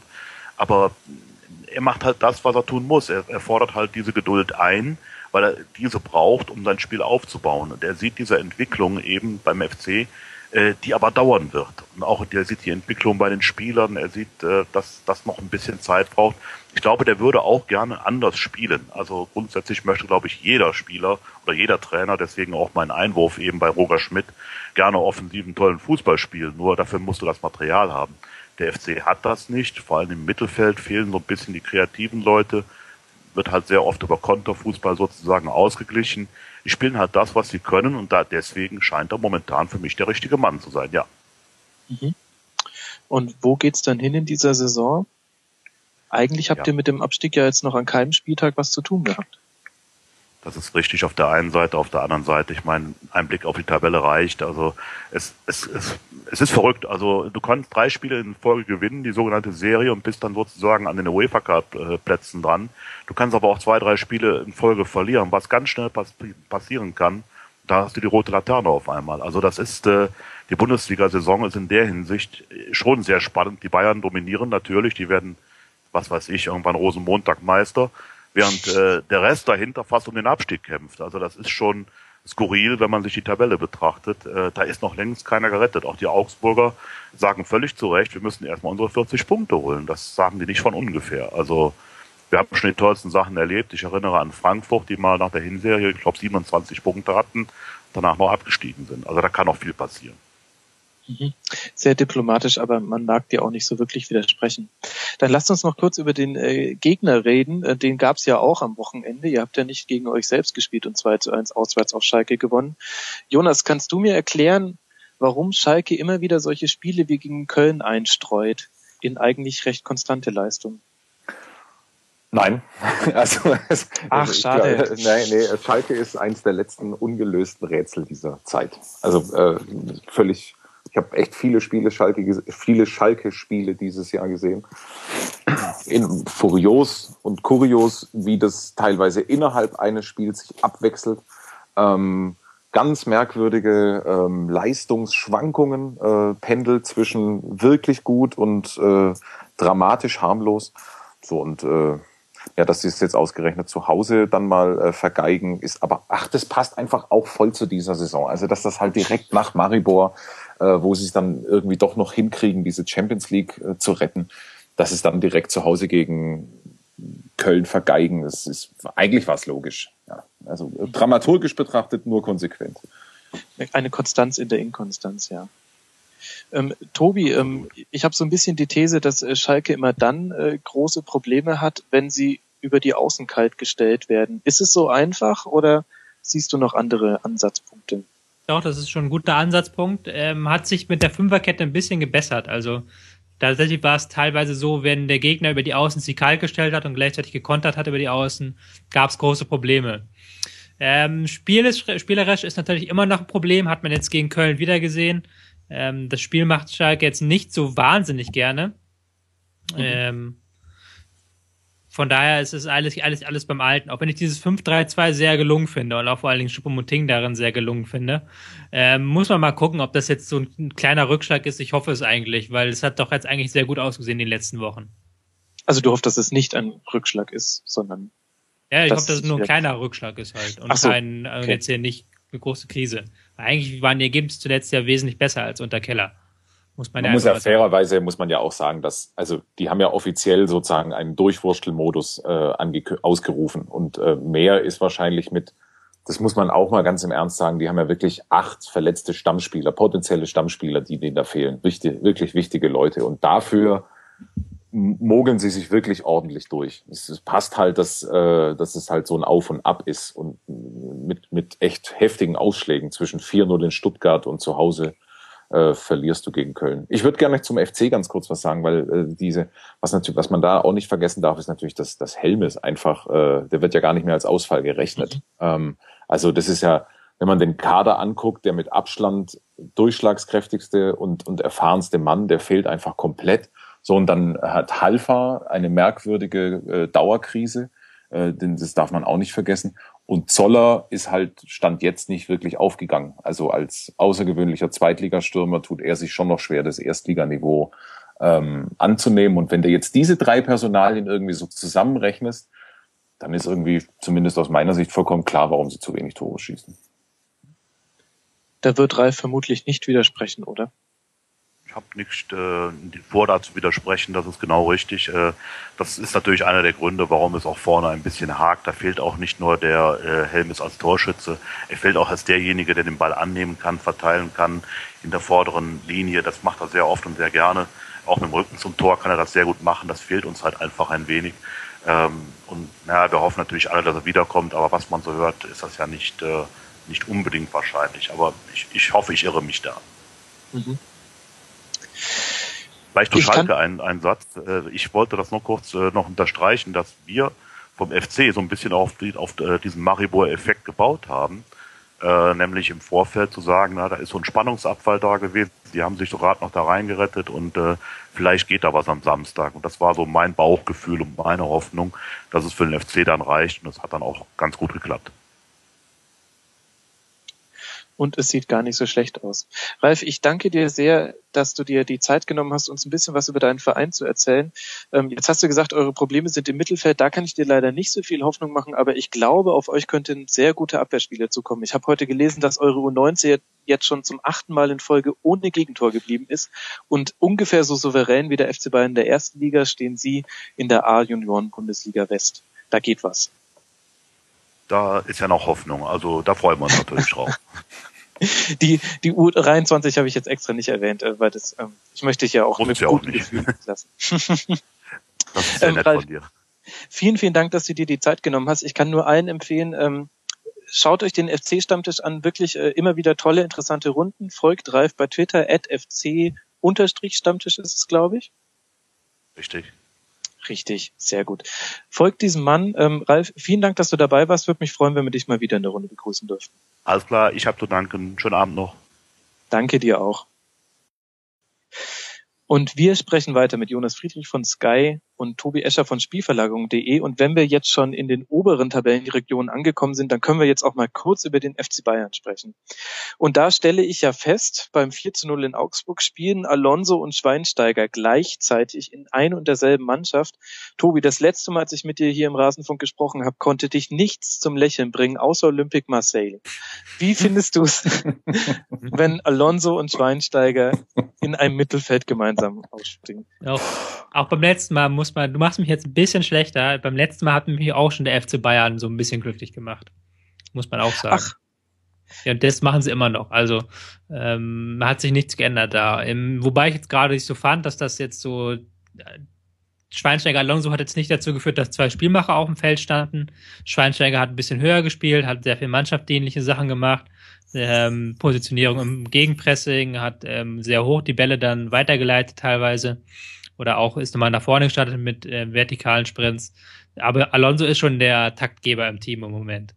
Und in dem Sinne war das jetzt gar nicht dann so besonders, fand ich im Endeffekt, auch wenn Schweinsteiger natürlich Qualität ins Team bringt, keine Frage. Aber es war jetzt nicht so, dass die ähm, so im Mittelfeld ganz dominant waren, was aber natürlich auch an Augsburg lag, die da sehr kompakt gestanden haben. Mhm. Und wie siehst du solche Entwicklungen, wie man es jetzt also gegen Augsburg weniger gesehen hat, äh, noch besser gegen Leverkusen, dass äh, Lewandowski und Müller wirklich auf der Außenlinie kleben und damit mhm. Korridore freimachen sollen für Robben, Ribéry und vor allem auch die Außenverteidiger? Siehst du da neue Konzepte vielleicht sogar? Es ist alles ähm, im Fluss bei Guardiola. Und wenn er denkt, dass es ähm, ähm, Lewandowski auf den Außenbahnen für Verlagerung, fürs Bällehalten, für diagonale Sprints ins Zentrum wichtiger ist als im Zentrum, dann bin ich der Letzte, der Guardiola da widersprechen würde. Ähm, auch wenn es jetzt gerade gar nicht so gut geklappt hat gegen Leverkusen, aber die Grundidee war nicht schlecht, halt, dass man sagt, wir wollen uns da nicht im Zentrum aufreiben, wir wollen die Verlagerung spielen, wir wollen ins Gegenpressing gelangen auf den Flügeln, weil, weil da am wenigsten ähm, Ballsicherheit bei Bayer Leverkusen ist. Das war schon, war schon eine gute Idee. Und ich finde das auch, bei Guardiola wird das dann manchmal überbewertet, weil das sind tatsächlich dann Ideen für einzelne Spiele. Und das ist jetzt gar nicht so, dass er, glaube ich, Lewandowski als zum Außenstürmer umfunktionieren will. Das glaube ich nicht, sondern halt, das ist eine weitere Variante einfach. Und das ist immer nur gut. Es ist sowieso im Moment alles gut, was Guardiola macht. Da irgendwie einen Sandkorn zu finden, ist ganz schwierig was eventuell auch ein bisschen am Kader liegen äh, könnte, wenn man sich nur mal die Einwechselspieler anschaut, da bringt er einen Heuberg, einen Götze und einen Müller. Äh, Jonas, das ist eigentlich schon alles, was man über den FC Bayern wissen muss, um zu wissen, wie es um die Liga gerade steht, oder? Da hat doch keiner eine Chance mitzuhalten. Ja, also natürlich ist der Kader luxuriös, ordentlich besetzt, ja, überhaupt keine Frage, aber das wird dem Ganzen natürlich nicht ansatzweise gerecht. Also das ist ein, in, wenn man es jetzt mal vielleicht ist das jetzt auch zu viel, aber das ist schon eine, sowas gab es in der Bundesliga noch nie. Das ist ein Gesamtkunstwerk und ein Gesamtprojekt, das ja vielleicht natürlich auch irgendwie ein Stück weit zur Langweile der, der Bundesliga beiträgt. Das stimmt. In sich betrachtet ist es doch einfach der Hammer. Also ganz im Ernst, die, die schaffen es mit einer Mannschaft, die gerade ganz oben ist am Peak. Wie viele andere Teams hat es da zerlegt? Nach 2013 schaffen die es trotzdem irgendwie so ein Spirit in diesem Verein zu erzeugen, der dafür sorgt, dass das eine der außergewöhnlichsten Mannschaften ist, die je in Deutschland und auf, vielleicht auch in Europa gespielt hat. Also das ist doch so eine, eine brutale Dominanz und eine Erfolgsbesessenheit, die dazu auch noch hübscher, die auch noch hübsch aussieht. Also es macht ja echt Spaß, Bayern-Spiele zu gucken. Also dieses, ich habe mir äh, dieses die, dieses Unterzahlspiel in Manchester City, das ist doch in, in, über weite Strecken, das ist eine kleine Offenbarung, ganz im Ernst. Und äh, das schaut man einfach sau gerne an und äh, ja, ist im Moment eine eigene Kategorie. Aber man kann es nicht äh, hoch genug bewerten, und was auch für eine mentale Leistung das ist, mit in einer Mannschaft mit, boah, wie viele Weltmeister sind's? Aber echt ein Haufen. Sieben. Sieben äh, diese Gier so hoch zu halten, dass die halt trotzdem dann auch irgendwie an einem äh, grauen Samstagnachmittag Augsburg auffressen im zweiten Durchgang. Mhm. Und äh, würdest du mir zustimmen, wenn ich sage, so ein bisschen symbolisch dafür ist äh, Arjen Robben in dieser Saison, der meiner Meinung nach unfassbar oft äh, das Zünglein an der Waage war, was mit, seinen, mit seiner Aggressivität, allein wie er in die Sprints gegangen ist, ähm, offensiv den Bock umgestoßen hat, auch jetzt gegen Augsburg. Ist, also der genießt sein Leben, also sein, sein fußballerisches. Seit 2013, ja, seit, seit er mhm. dieses entscheidende Tor geschossen hat, merkt man das ja bei ihm der ist, es hilft natürlich auch, dass er seitdem keine Verletzungsprobleme mehr hat. Ähm, äh, dann ist es halt einfach so, dass der total befreit ist. Der, man, merkt, man spürt so richtig, der hat, äh, der hat schon alles erreicht, was er irgendwie erreichen kann und spielt jetzt einfach nur noch, um zu genießen. Und ähm, das ist das ist selbst in dieser Truppe ja nochmal, ragt er ja nochmal heraus. Also es ist echt der, der stärkste unter ganz vielen Starken. Und äh, mit was für einer Selbstverständlichkeit, mit was für einer Dynamik ähm, und ein Stück weit auch was für eine Besessenheit der spielt. Also das ist schon grandios. Jetzt sprichst du ja da relativ begeistert von und wenn du da jetzt nur mal als äh, als Journalist drauf schaust, der ja auch ein bisschen von Quoten lebt, sage ich mal, ähm, findest du es auch dann eigentlich gar nicht so problematisch für eine Liga, wenn man nur drüber redet, ob die Bayern an Rosenmontag oder erst im März äh, Meister werden, oder ist es langfristig doch irgendwie gefährlich? Auf jeden Fall ist das gefährlich. Also ich meine, für den Moment ist es einfach so, wie es ist. Das ist das ist eine außergewöhnliche Leistung und äh, und Punkt.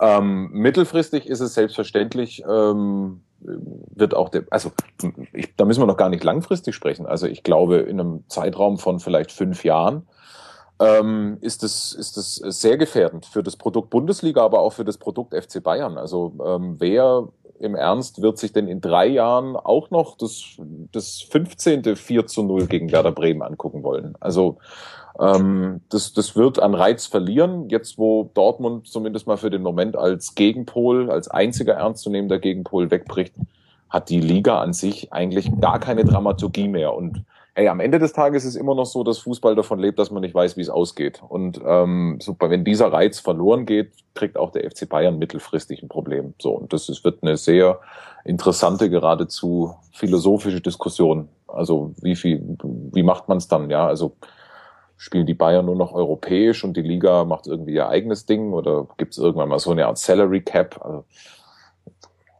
ja, wird spannend. Also so kann es mittelfristig nicht weitergehen.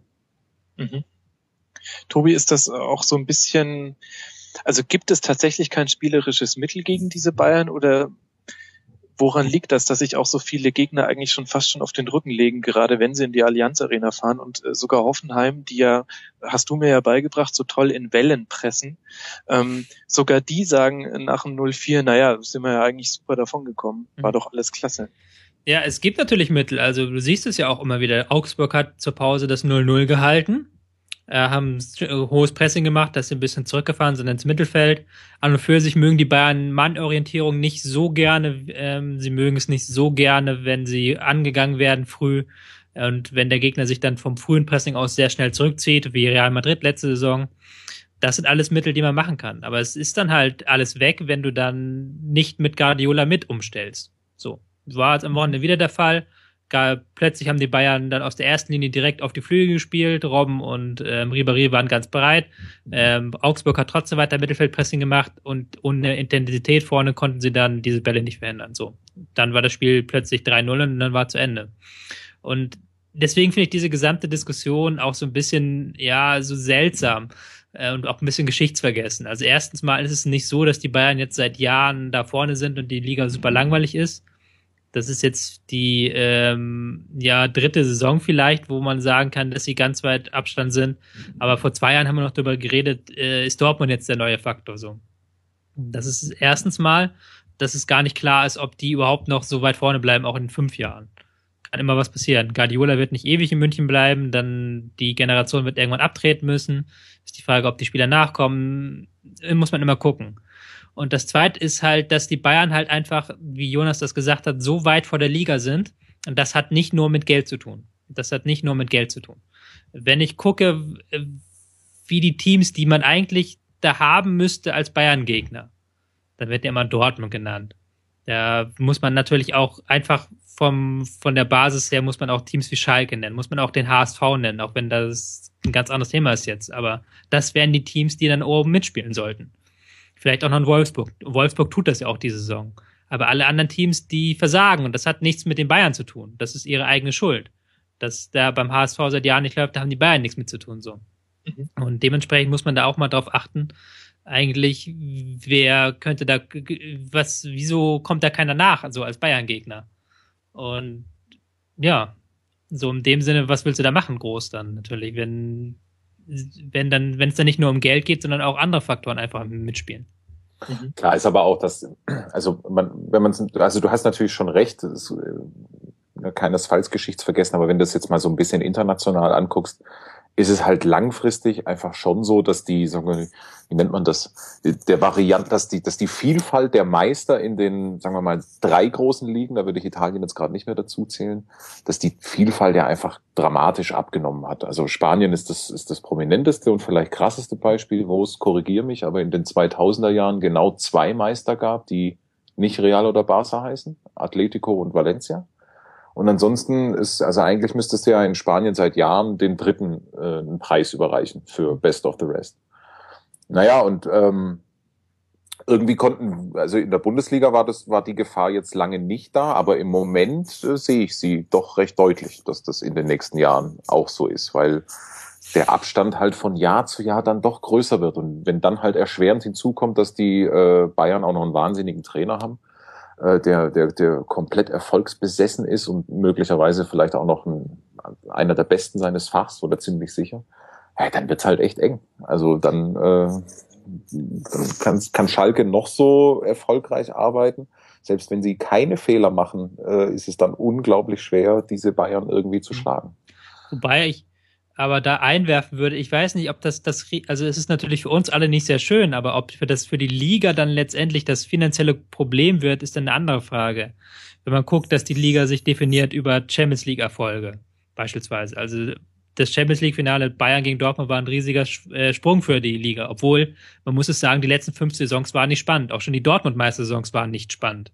Dortmund war auch relativ früh Meister in beiden. Ja, die, die zweite war großartig spannend. Ja. Also mit diesem, mit diesem Showdown in Dortmund, das war. Ja, aber da waren sie ja auch dann durch, drei Spieltage vor Schluss. Ja, klar, aber da gab's so, da gab's, äh, aber da gab's einen Showdown, ja. Ja, also, aber es war äh, jetzt kein Showdown wie in Spanien letzte Saison, obwohl Spanische Liga ja angeblich auch spannend ist, aber das war ein Showdown für mich. Letzter Spieltag, alles hängt dran, so. Oder Manchester Cities Meisterschaft, das ist für mich ein Showdown, so. Klar, ja. ja. Ähm, nee, was ich damit sagen wollte eigentlich nur war, ähm, so, für die Repräsentation der Liga international sind internationale Erfolge, glaube ich, wichtiger als die Liga an sich selbst. Ähm, so blöd das immer klingt, aber ähm, die meisten Leute kennen Bayern München international nur aus der Champions League. So oder deutsche Nationalmannschaft oder sowas. In dem Sinne, ich weiß nicht, ob das nicht, ob, ob dann nicht vielleicht sogar die Erfolge, die Bayern international erzielt, nicht mehr wirken für die Liga als das, was ähm, äh, die Langeweile in der Liga bedeutet. Aber andererseits besteht da nicht auch die Gefahr, dass international jenseits der Bayern gar nicht so viel geht? Also wir haben noch Dortmund, die jetzt zuletzt international viel gerissen haben. Wenn ich mir jetzt aber zum Beispiel heute am Tag der Auslosung mal die Champions League äh, Gegner und die Europa League Gegner angucke, dann äh, stelle ich die These in den Raum, es ist durchaus realistisch, dass in der nächsten Runde nur noch die Bayern oder die Bayern plus ein weiteres Team stehen. Also es kommt doch auch hinter den Bayern auch international gesehen wahnsinnig wenig von aus der Liga. Aber da würde ich dann wieder das nicht an den Bayern hängen. Das ist dann auch wieder mhm. teilweise Schuld der anderen, muss man ganz klar sagen. Also es ist nicht Gott gegeben, dass Bayer Leverkusen gegen Atletico Madrid verlieren muss. Genauso wenig, ähm, na gut, Schalke gegen Real ist natürlich ein blödes Los, aber ähm, weil Real einer der besten drei, vier Vereine der Welt ist. So. Von mhm. daher ist es ja, Jonas. Nee, nee, nee, ich wollte ihn unterbrechen. Ich wollte dir recht geben, weil also nichts von all dem, was wir hier besprechen, ist irgendwie die Schuld der Bayern. Also die einzige, die Bayern sind halt einfach perfekt. Also in, in, in jeder Hinsicht, die haben seit 30 Jahren eine Konstanz auf der Führungsebene, kann kein anderer von sich behaupten. Die haben seit 30 Jahren irgendwie so ein, so, so ein Erfolgsbesessenheitsklima, das so bei keinem anderen Verein äh, stattfindet. Wir haben natürlich einen überragenden Standort, muss man aber auch sagen, würde in Hamburg oder Stuttgart genauso gehen.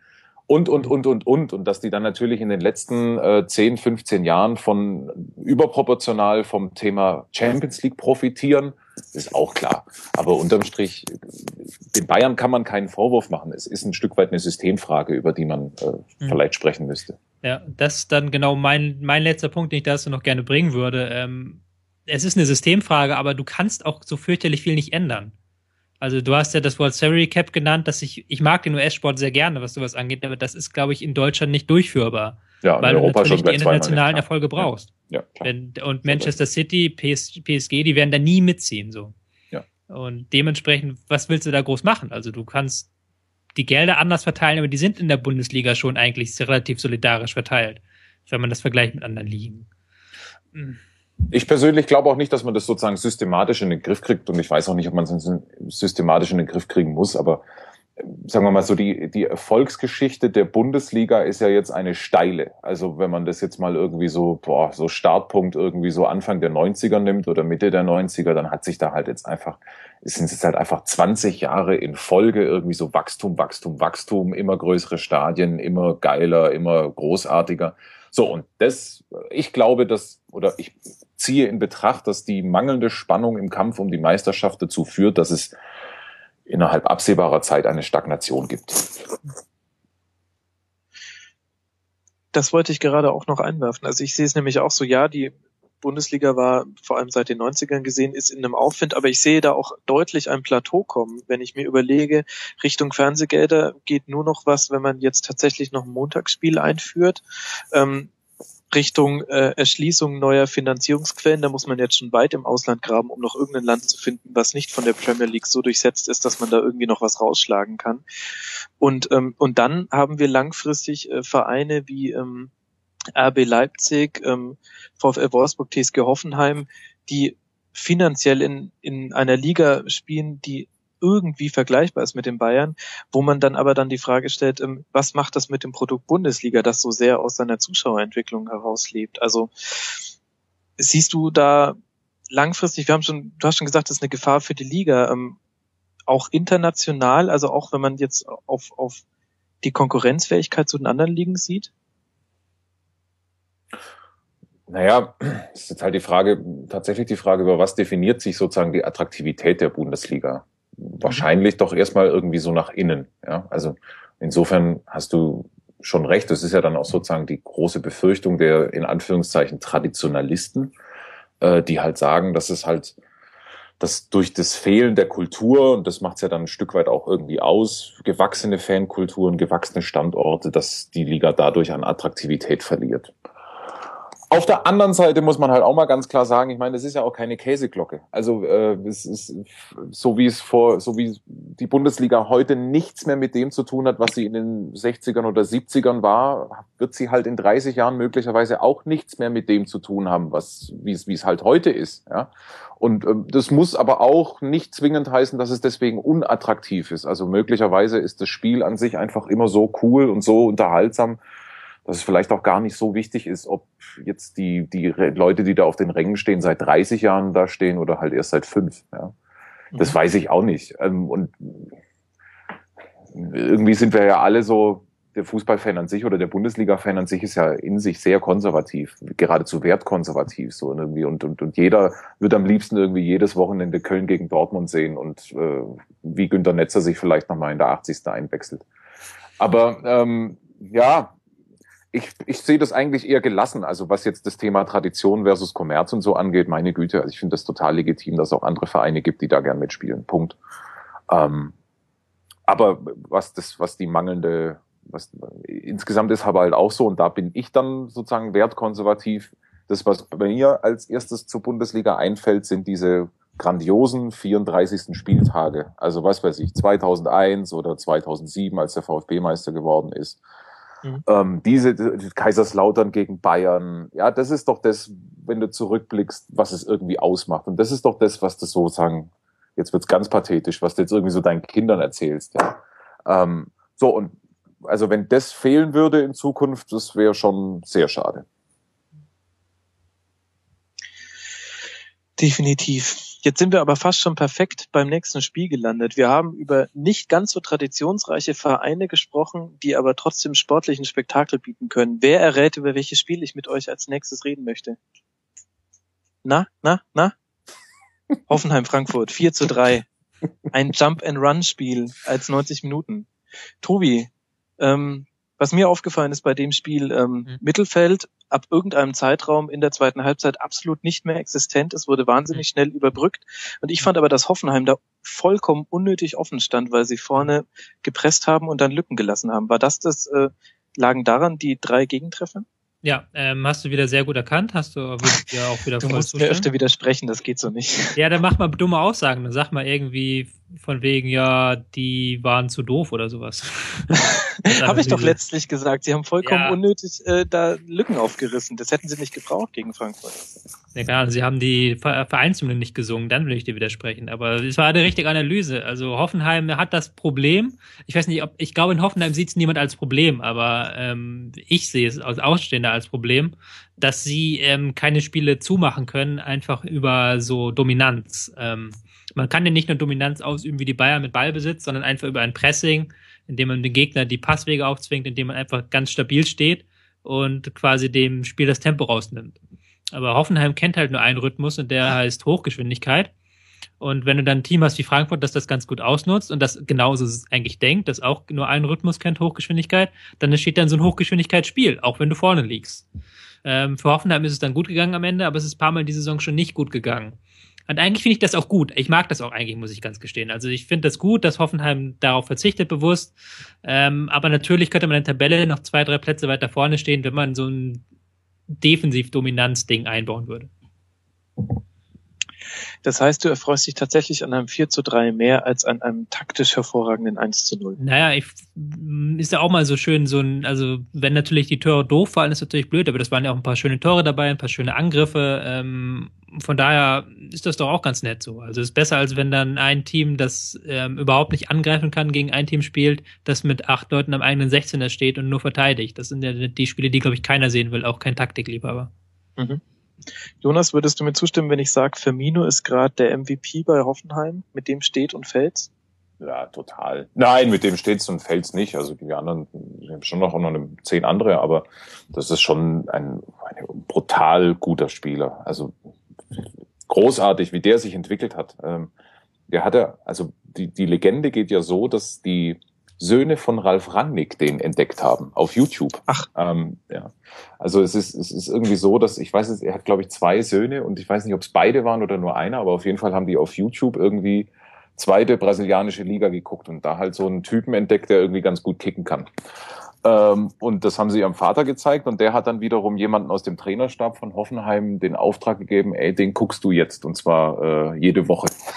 so, und dann haben sie das ein halbes Jahr gemacht und haben dann diesen Firmino verpflichtet. Ähm, na, und für was ist der, was wird der jetzt wert sein? Also für unter 20, 30 Millionen Euro Ablöse wirst du den nicht aus Hoffenheim loseisen können. Ich finde, das ist schon aufgrund dieser Begebenheit irgendwie so eine total grandiose Geschichte. Ähm, wie der sich entwickelt hat, einfach nur brutal. Es ist ein sozusagen in der Fremde entwickelter brasilianischer Nationalspieler, der, wenn er einen guten Tag hat, das macht so Spaß, dem zuzugucken. Das ist, äh, das ist echt toll. Mhm. War nicht Firmino auch der Spieler, der ähm, Ralf Rangnick gefragt hat, wie viele Einwohner Hoffenheim, also Sinsheim hat und Ralf Rangnick einfach mal drei Millionen gesagt hat? Nee, das war der, also entweder das war Luis Gustavo oder wie hieß Ach. denn noch der andere Brasilianer? Ich glaube, es war der, den, der Brasilianer, den sie in der zweiten Liga verpflichtet haben. Ähm, der irgendwo in Russland in der Versenkung verschwunden ist dann. Ähm, Ach ja, oh Gott. ach Gott, wer, wer, wer war denn das? Äh, Liebe Live-Hörer, rettet uns. jetzt. ja, also ich glaube, der war's. Ja. Aha, ja. ähm, ach komm, das kann jeder nachgoogeln. Das ist die kleine Hausaufgabe für jeden Hörer und für uns auch. Ähm, äh, Tobi, äh, du hast mir das mit dem Wellenpressing gesagt. Ich habe da jetzt wahnsinnig drauf geachtet. Also für alle Hörer, die damals die Folge nicht gehört haben, auch wenn ich das verurteile, ähm, Tobi hat mir erklärt, dass die Hoffenheimer immer in Wellen pressen. Und ich habe das die letzten Spiele nicht so deutlich gesehen. Ja, Ähm, ähm, ja, jetzt kommst da du. muss ich dich jetzt vielleicht mal verbessern, ähm, weil das, glaube ich, ein bisschen anders war. Also es ist ja kein so ein Wellenpressing, sondern es geht um die Offensivabläufe. Also, Also es geht darum. das Anlaufen der. Nee, es geht tatsächlich darum, reinzustarten bei Kontern beispielsweise und bei Mhm. ähm, ähm, Angriffen bei eigenen. Also dass nicht drei Spieler auf einmal laufen, sondern dass Spieler eins startet und wenn dann Spieler zwei merkt, da geht der Gegenspieler mit, dann startet er in die entgegengesetzte Richtung. Wenn er merkt, der Gegenspieler geht nicht mit, dann startet er in eine andere Richtung so. Also dass man die Angriffsläufe in Wellen macht. Dann habe ich die ganze Zeit auf die falsche Sache geachtet. Pressing ist aber auch immer in Wellen, also es gibt ja auch natürlich, aber ich weiß nicht, ob Hoffenheim da jetzt so für bekannt ist. Ich glaube nicht. Also das ist Pressing-Wellen ist, glaube ich, eher so Athletik Madrid, da müsst du drauf achten. Da siehst du es, glaube ich, sehr gut. Carlos Eduardo. Ja, ich wollte es auch gerade einwerfen. Ich habe, äh, ja, genau, Carlos Eduardo war es. Wir wussten es eigentlich war, wir wollten nur gucken, ob die äh, Live-Hörer noch da sind und alle, die on den Demand hören, äh, die haben jetzt bestimmt auch schon ruhig gegoogelt. Äh, lasst uns noch ein bisschen über äh, Frankfurt reden. Ähm, was mich ja mit am meisten erstaunt hat, war diese absolute Passivität beim, beim 3 zu 4. Sowohl der Mann auf der Linie bleibt stehen nach diesem Eckball, als auch alle drei Verteidiger gucken einfach nur zu. Ähm, da haben sie sich eigentlich ganz schön um den eigenen Erfolg betrogen, Jonas. Ja, also äh, absolut. Ähm, ist, aber passt auch irgendwie zu Frankfurt, ne? Also ähm, ist ist jetzt nicht, nicht völlig, ähm, war jetzt nicht völlig überraschend, dass das, dass das dieser Mannschaft passiert. Wobei ich bei Frankfurt ehrlich gesagt finde, dass sie sich in den letzten Wochen sehr positiv entwickelt haben. Also ähm, man hat sich ja zwischenzeitlich echt kurz Sorgen machen dürfen, müssen, sollen. Und ähm, inzwischen, oder was heißt inzwischen, ich gucke sie schon das ganze, die ganze Saison eigentlich sehr gerne, weil es immer unterhaltsam ist. Ähm, weil, weil solche Spiele äh, irgendwie zum Programm gehören, weil es eine aufregende Mannschaft ist, weil es ein bisschen auch noch so ein, also ganz, also oldschool, was, was ist denn das? Der Youngtimer unter den, äh, unter den ähm, Bundesliga-Mannschaften so irgendwie, also so, ihr wisst, was ich meine. Und ähm, in, dementsprechend, meine Güte, keine, völlig, überhaupt keine überraschende Szene, sondern so ein Stück weit Frankfurt in Miniatur. Mhm es haben sich definitiv auch irgendwie die richtigen äh, Vereine zum richtigen Zeitpunkt da getroffen, wenn man sich mal anschaut. Ähm, Hoffenheim 24 zu 24 Tore, ähm, Eintracht 29 zu 29 Tore. Die beiden trennen zwei Pünktchen und äh, nur einen Tabellenplatz. Irgendwie hat das auch gepasst. Das war mal ein wirklich unterhaltsames Freitagabendspiel. Das ist auch kein Zufall. Also Frankfurt dieses 5 zu 4, 4 zu 5 gegen Stuttgart. Also wenn man, das mhm. ist einfach so ein, das ist ein Theaterstück. Das ist einfach großartig. Regisseur Thomas Scharf. Man erkennt durchaus Parallelen. Ähm, und von einem sehr unterhaltsamen Freitagabendspiel äh, fehlen uns nur noch zwei Sonntagsspiele, die vom Unterhaltungswert her vielleicht ein bisschen abfallen. Lasst uns noch ganz kurz über Wolfsburg, Paderborn und Leverkusen Gladbach sprechen. Ähm, Wolfsburg, Paderborn äh, 1 zu 1. Äh, Wolfsburg hat vor ein paar Wochen noch gesagt, wenn die Bayern stolpern, müssen wir mal da sein. Jetzt hat sie es selbst äh, doch ein bisschen äh, hingelegt. Und ähm, im Mittelpunkt stand in dem Spiel vor allem auch Manuel Gräfe, der vom Kicker ähm, die Note 5 bekommen hat. Ähm, wie hast du seine Leistung gesehen, Jonas? Und war es wirklich so spielentscheidend? Da ist der Kicker ja immer sehr unnachgiebig und harsch. Also mhm. da reicht ja schon ein, in Anführungszeichen, spielentscheidender Fehler, um dann, und, und schon gibt es eine saftige 5, auch wenn die anderen 224 Entscheidungen richtig waren. In dem Fall war es, das muss man fairnesshalber sagen, ein extrem undankbares und kompliziertes Spiel für Manuel Gräfe, weil es fünf oder vier Entscheidungen waren, wo du wirklich zweieinhalb Zeitlupen brauchst und dann bist eigentlich immer auch noch nicht schlauer. Es gab eine krasse Fehl, eine, das, das Kuriose war, dass er sozusagen den deutlichsten Elfmeter nicht gegeben hat. Und der einzige, der auch wirklich zweifelsfrei einer war, weshalb die Wolfsburger sich schon äh, am Ende auch zu Recht beschweren dürfen und können. Ähm, das ist schon ungünstig gelaufen für Wolfsburg. Er kriegt, sie kriegen ein Tor nicht, das man eigentlich auch durchwinken kann. Ähm, ja, und irgendwie, wie es dann halt immer so, wie es der dramaturgische Zufall dann halt so will, passiert das genau eine Woche, nachdem sich Breitenreiter in äh, Braunschweigscher Manier irgendwie darüber beschwert, dass doch alles ganz, ganz schrecklich gegen seine Truppe gepfiffen wird. Das ist ein, auf jeden Fall ein glücklicher Punkt gewesen für Paderborn, die aber mal unabhängig vom Schiedsrichter jetzt auch lange nicht mehr so giftig und griffig sind, wie, wie sie mal waren.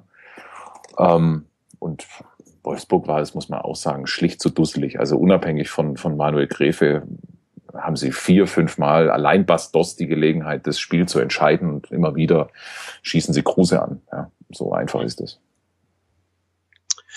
Tobi, wie siehst du Wolfsburg? Wir haben hier in den letzten Folgen immer wieder darüber gesprochen, dass wir nicht so wirklich eine Spielidee bei Wolfsburg erkennen können. Ich finde aber, dass es in den letzten Spielen ein bisschen zunimmt mit Dreh- und Angelpunkt De Bruyne. Ja, ähm, kann ich dir nur wieder zustimmen. Ähm, ja, ist nun mal so. Also De Bruyne geht ein bisschen tiefer, ist ein bisschen präsenter, ist ein bisschen entscheidender auch, aber das hatten wir glaube ich, das Thema hatten wir auch schon beim letzten ähm, Podcast, dass es so ein bisschen steht und fällt mit der Leistung von De Bruyne. Und wenn er dann wie in der zweiten Halbzeit durch das intensive Pressing nicht mehr so zum Ball kommt ähm, und die Bälle überhaupt gar nicht mehr zu ihm kommen, dann hat ein Wolfsburg ein kleines Problem. Ähm, von daher volle Zustimmung. Okay, also so funktioniert das nicht. Also ja, vielen mach Dank. Paar, mach doch mal ein paar schlechtere Aussagen. Sag okay, doch mal was. Sag doch mal, Benaglio ist der Dreh- und Angelpunkt oder ähm, warum spielt denn Bentner eigentlich nicht? Der ist doch so toll. Wenn du mal sowas sagen würdest, dann kann ich der Kontra geben. Okay, ich probiere es jetzt einfach noch. Ich habe ein Spiel habe ich noch. Ähm, Leverkusen gegen Gladbach, eins zu eins. Ähm, und ich sage jetzt ganz einfach, ähm, es ist ein Fehler von Lucien Favre, dass er in den letzten Spielen vermehrt auf Konter gestellt hat. Und auch jetzt gegen Leverkusen hat er damit die Lücken eigentlich gar nicht richtig genutzt, die es halt doch auch gab. So, da können wir doch mal Widerspruch machen. Ähm, ah, endlich. endlich, ja.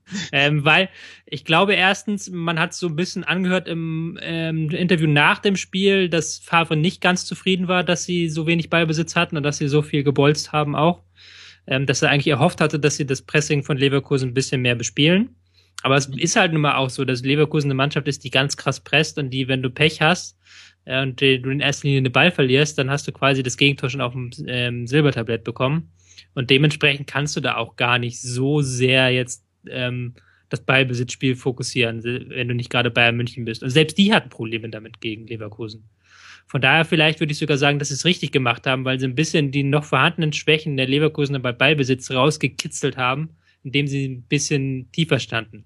In der ersten Halbzeit ein bisschen zu passiv, in der zweiten Halbzeit ganz gut dann. Ähm, von daher will ich das gar nicht jetzt so verteufeln. Mhm. Da vielleicht ein interessanter Aspekt ist, äh, dass wirklich auffällt bei Leverkusen, dass sie viel zu wenig zu Strafraumszenen kommen. Also sie haben zwar 22 zu 7 Torschüsse gehabt, aber wenn man sich nur die Torchancen anguckt, lag eigentlich Gladbach sogar mit 5, 4 vorne, je nachdem, wie man es rechnet, ist ja dann wie beim Boxen. Ähm, Jonas, meine Frage an dich, ist das jetzt eine, liegt das jetzt an der Stärke von Chalanoglu und seiner Liebe zum Abschluss, dass sie so oft aus der Distanz schießen? Oder ist es tatsächlich eine Schwäche, dass sie zu wenig in den Strafraum reinkommen? Hm, ja, also zum einen ist ja so, dass sie sozusagen radikal riskant nach vorne spielen. Also ähm, weiß ich, in den letzten Spielen habe ich es jetzt nicht so intensiv verfolgt, aber Anfang Mitte der Saison oder der Hinrunde war wirklich auffällig, wie wie äh, niedrig die Passquote von Leverkusen ist, was schlicht daran liegt, dass die halt sofort nach Balleroberungen versuchen, irgendwie den riskanten Ball nach vorne zu spielen. So und das ist, das kommt, das hat natürlich zum einen zur Folge, dass dann halt irgendwie auch selten so irgendwie strukturiert in den, in den, in den Strafraum gespielt wird. Zum zweiten muss man auch sagen, dass natürlich Kiesling über einige Wochen nicht der Stefan Kiesling war, äh, der eigentlich sein kann und Drimmitsch äh, mit Sicherheit jetzt auch erstens auch auf Formsuche ist und zweitens auch nicht so der Zielspieler vorne drin. So, und das, das alles in Tateinheit sozusagen mit der Distanzqualität von Chalanolu führt halt dazu. Ja. Und woran liegt es, dass sie jetzt, ich glaube, im neunten Spiel schon das achte Standardgegentor gefangen haben und eigentlich noch Glück hatten, dass Brauers den zweiten nicht auch noch reinmacht? Dann das zieht sich ja auch wie so ein roter Faden durch die Saison, dass sie, ähm, dass sie ähm, in, Roger Schmidt würde sagen, billige Gegentore herschenken. Also das ist halt so, äh, dass, dass dann, dass die, die haben betreiben einen unglaublichen Aufwand und jetzt so Fernanalyse, Ferndiagnose, dann fehlt vielleicht in der einen oder anderen Situation die letzte Konzentration, um sich zusammenzureißen. Also ich finde so, Bremen war so, ein, war so eine Blaupause, ähm, wo sie einfach so ganz einfache Tore bekommen. Jetzt logischerweise auch. Also ich, ich kann den Frust von, von Schmitter schon ein Stück weit verstehen. Also du äh, presst dir da einen Wolf und, und machst und tust und dann äh, schiebt halt Brauers ganz einfach, äh, kommt er mit dem Fuß an, an Ball ran und, und, und, und nagelt ihn rein. Ja, so. Also da ist dann der ganze Spielplan und alles, was du sonst irgendwie so austüftelst, irgendwie über den Haufen geworfen, wenn halt eine Ecke reicht. So. Ähm, insgesamt ist, aber ich glaube, das kann man auch über beide Mannschaften sagen. Auch bei Gladbach wäre in der Saison oder in dieser Hinrunde mehr drin gewesen. Also ähm, jetzt beide nicht das Maximum an Punkten herausbekommen, was sie hätten raus, rauskriegen können. Und trotzdem stehen sie ja hervorragend da. Leverkusen ja immerhin auf Platz drei, äh, Gladbach direkt dahinter auf vier. Also es ist nicht alles so schlecht gelaufen und sie haben sich ja letztlich sogar durch dieses Unentschieden beide noch um einen Platz verbessert. Ähm, Tobi, lass uns noch ganz kurz über diese ähm, Anfälligkeit bei Standardsituationen sprechen. Da, es gibt ja gerade bei Ecken zwei Konzepte, wie man verteidigen kann. Einmal äh, Manndeckung, einmal Raumdeckung. Ich erinnere mich noch, dass Felix Magath mal äh, begründet hat, warum er immer Raumdeckung spielen hat lassen, nämlich äh, weil er damit direkt, äh, weil es dann einfacher ist, in den Konter einzusteigen, was ich sehr bemerkenswert fand, dass er quasi beim Verteidigen einer Ecke erst an Raumdeckung denkt. Ähm, bei Bayer ist es aber doch eher Manndeckung, wenn ich das richtig sehe. Ja, es ist so eine Mischform ähm, aus Raum, Raum und Manndeckung, was ja relativ viele haben. Aber ich bin auch eigentlich ein Mensch, der die Raumdeckung bevorzugt. Ähm, die Gegenargumente sind natürlich immer, dass du keine direkte Zuerteilung hast, dass du niemanden hast, der Verantwortung übernimmt. Aber wenn du eine gute Raumdeckung hast, die auch die Stärken des Gegners kontert, dann ist es, glaube ich, ganz schwierig, da hinzukommen. Zumal ja auch bewiesen ist, dass zwei Drittel der Tore nach Ecken ähm, fallen, wenn der Ball kurz kommt, also wenn der Ball an den kurzen Pfosten kommt. Und das halt die äh, Zone ist, die du absichern musst. Es ist schon auffällig. Ich kann sein, dass Leverkusen das nicht viel trainiert, Standards. Das weiß ich aber nicht. Ich bin ja nicht vor Ort. Ähm, aber das scheint so ein bisschen so zu sein, wenn sie immer wieder da Gegentore fangen dass man da wahrscheinlich eher das Pressing-Konzept erstmal trainiert und ähm, Standards erstmal weglässt, was ich nicht so sehr mag. Ich bin ja auch ein Verfechter von Standards. Mhm. Das wird dann wahrscheinlich die eine Sache sein, die dich bei, bei, bei den Bayern gerade nicht zum Lächeln bringt. Ja, die, der, die Standards sind eigentlich relativ gut gewesen immer, also von daher. Und die werden auch trainiert bei Pep, so ist das nicht. Wobei, wie viele Ecken waren es? Ähm, 111 Ecken? Ja. Aber also, da wird ja nicht mit reingerechnet, dass da mehrere Freistoßtore gab. So, das finde ich dann immer so ein bisschen so. Dann werden die Ecken gezählt, aber da wird nicht gesagt, dass sie schon drei oder vier Freistoßtore die Saison hatten. Okay, ich gebe auf. Aber wir wollen ja auch gar nicht über die Bayern reden, sondern über Leverkusen gegen Gladbach. Ähm, lass, äh, lasst uns noch kurz ähm, über Gladbach sprechen, die ja jetzt wirklich hervorragend dastehen. Ähm, Jonas, wo siehst du die am Ende der Saison? Ähm, es scheint ja doch aus so, als wäre für die wirklich mal mehr drin. Ja, also wenn wir jetzt mal von der Abwesenheit Dortmunds ausgehen in der Saison, was die Topplätze angeht, dann gilt es mittelfristig irgendwie so zwischen Wolfsburg, Leverkusen, Gladbach und Schalke. So, dass jetzt Hoffenheim oder sonst irgendjemand anders da vorne sich noch reinmischt, eher unwahrscheinlich. Eigentlich müsste man jetzt schon sagen, also Platz fünf wäre am Ende sicherlich eher enttäuschend für Borussia Mönchengladbach. Das ist eine fantastische Entwicklung, die der Club äh, hingelegt hat in den letzten paar Jahren. Das ist ja jetzt auch vielfach beschrieben. Ähm, und jetzt wäre es echt Zeit und irgendwie auch cool, wenn sie es zu Ende bringen würden und diesmal vielleicht über die Champions League Qualifikation hinaus äh, Alter einfach in die Königsklasse kommen. Die Mannschaft dazu haben sie äh, toll aufgestellt. Ich persönlich finde, sie schießen ein bisschen wenig Tore ähm, für das Potenzial, das sie haben. Also was haben sie, 20, 20 Tore, glaube ich. Das ist, hat auch Paderborn. Mhm, ähm, ja, also das könnte, das geht mit dem Kader besser. Aber meine Güte, also äh, voll in Ordnung die Saison. Sie haben halt sozusagen, es gab vor ein paar Wochen halt so diese Phase, das sah ein bisschen doof aus. Also insbesondere, glaube ich, Wolfsburg, das war mit Sicherheit der Tiefpunkt. Ja. Mhm. Aber muss nicht für die Rückrunde überhaupt nichts heißen und äh, weiterhin alles, alles, alles Bene sind wir mal gespannt. Ich würde es auf jeden Fall äh, Lucien Favre gönnen. Das war für mich eh sowieso die süßeste Szene des Spieltags, wie er im Interview bei Sky natürlich ähm, ganz nett erklärt hat, er könne den Schiri-Job ja nicht machen, das wäre ihm viel zu kompliziert und viel zu viele schwierige Entscheidungen und das nachdem äh, man versucht hat, ihn dazu zu bewegen, dass er sich darüber beschwert, dass es keinen Elfmeter und rote Karte gegen Spa jetzt gab. Das fand ich sehr nett, vor allem wie er danach dann noch im Gehen äh, ein frohes Fest wünscht, dem Field Reporter. Sowas möchte ich einfach in der Bundesliga sehen.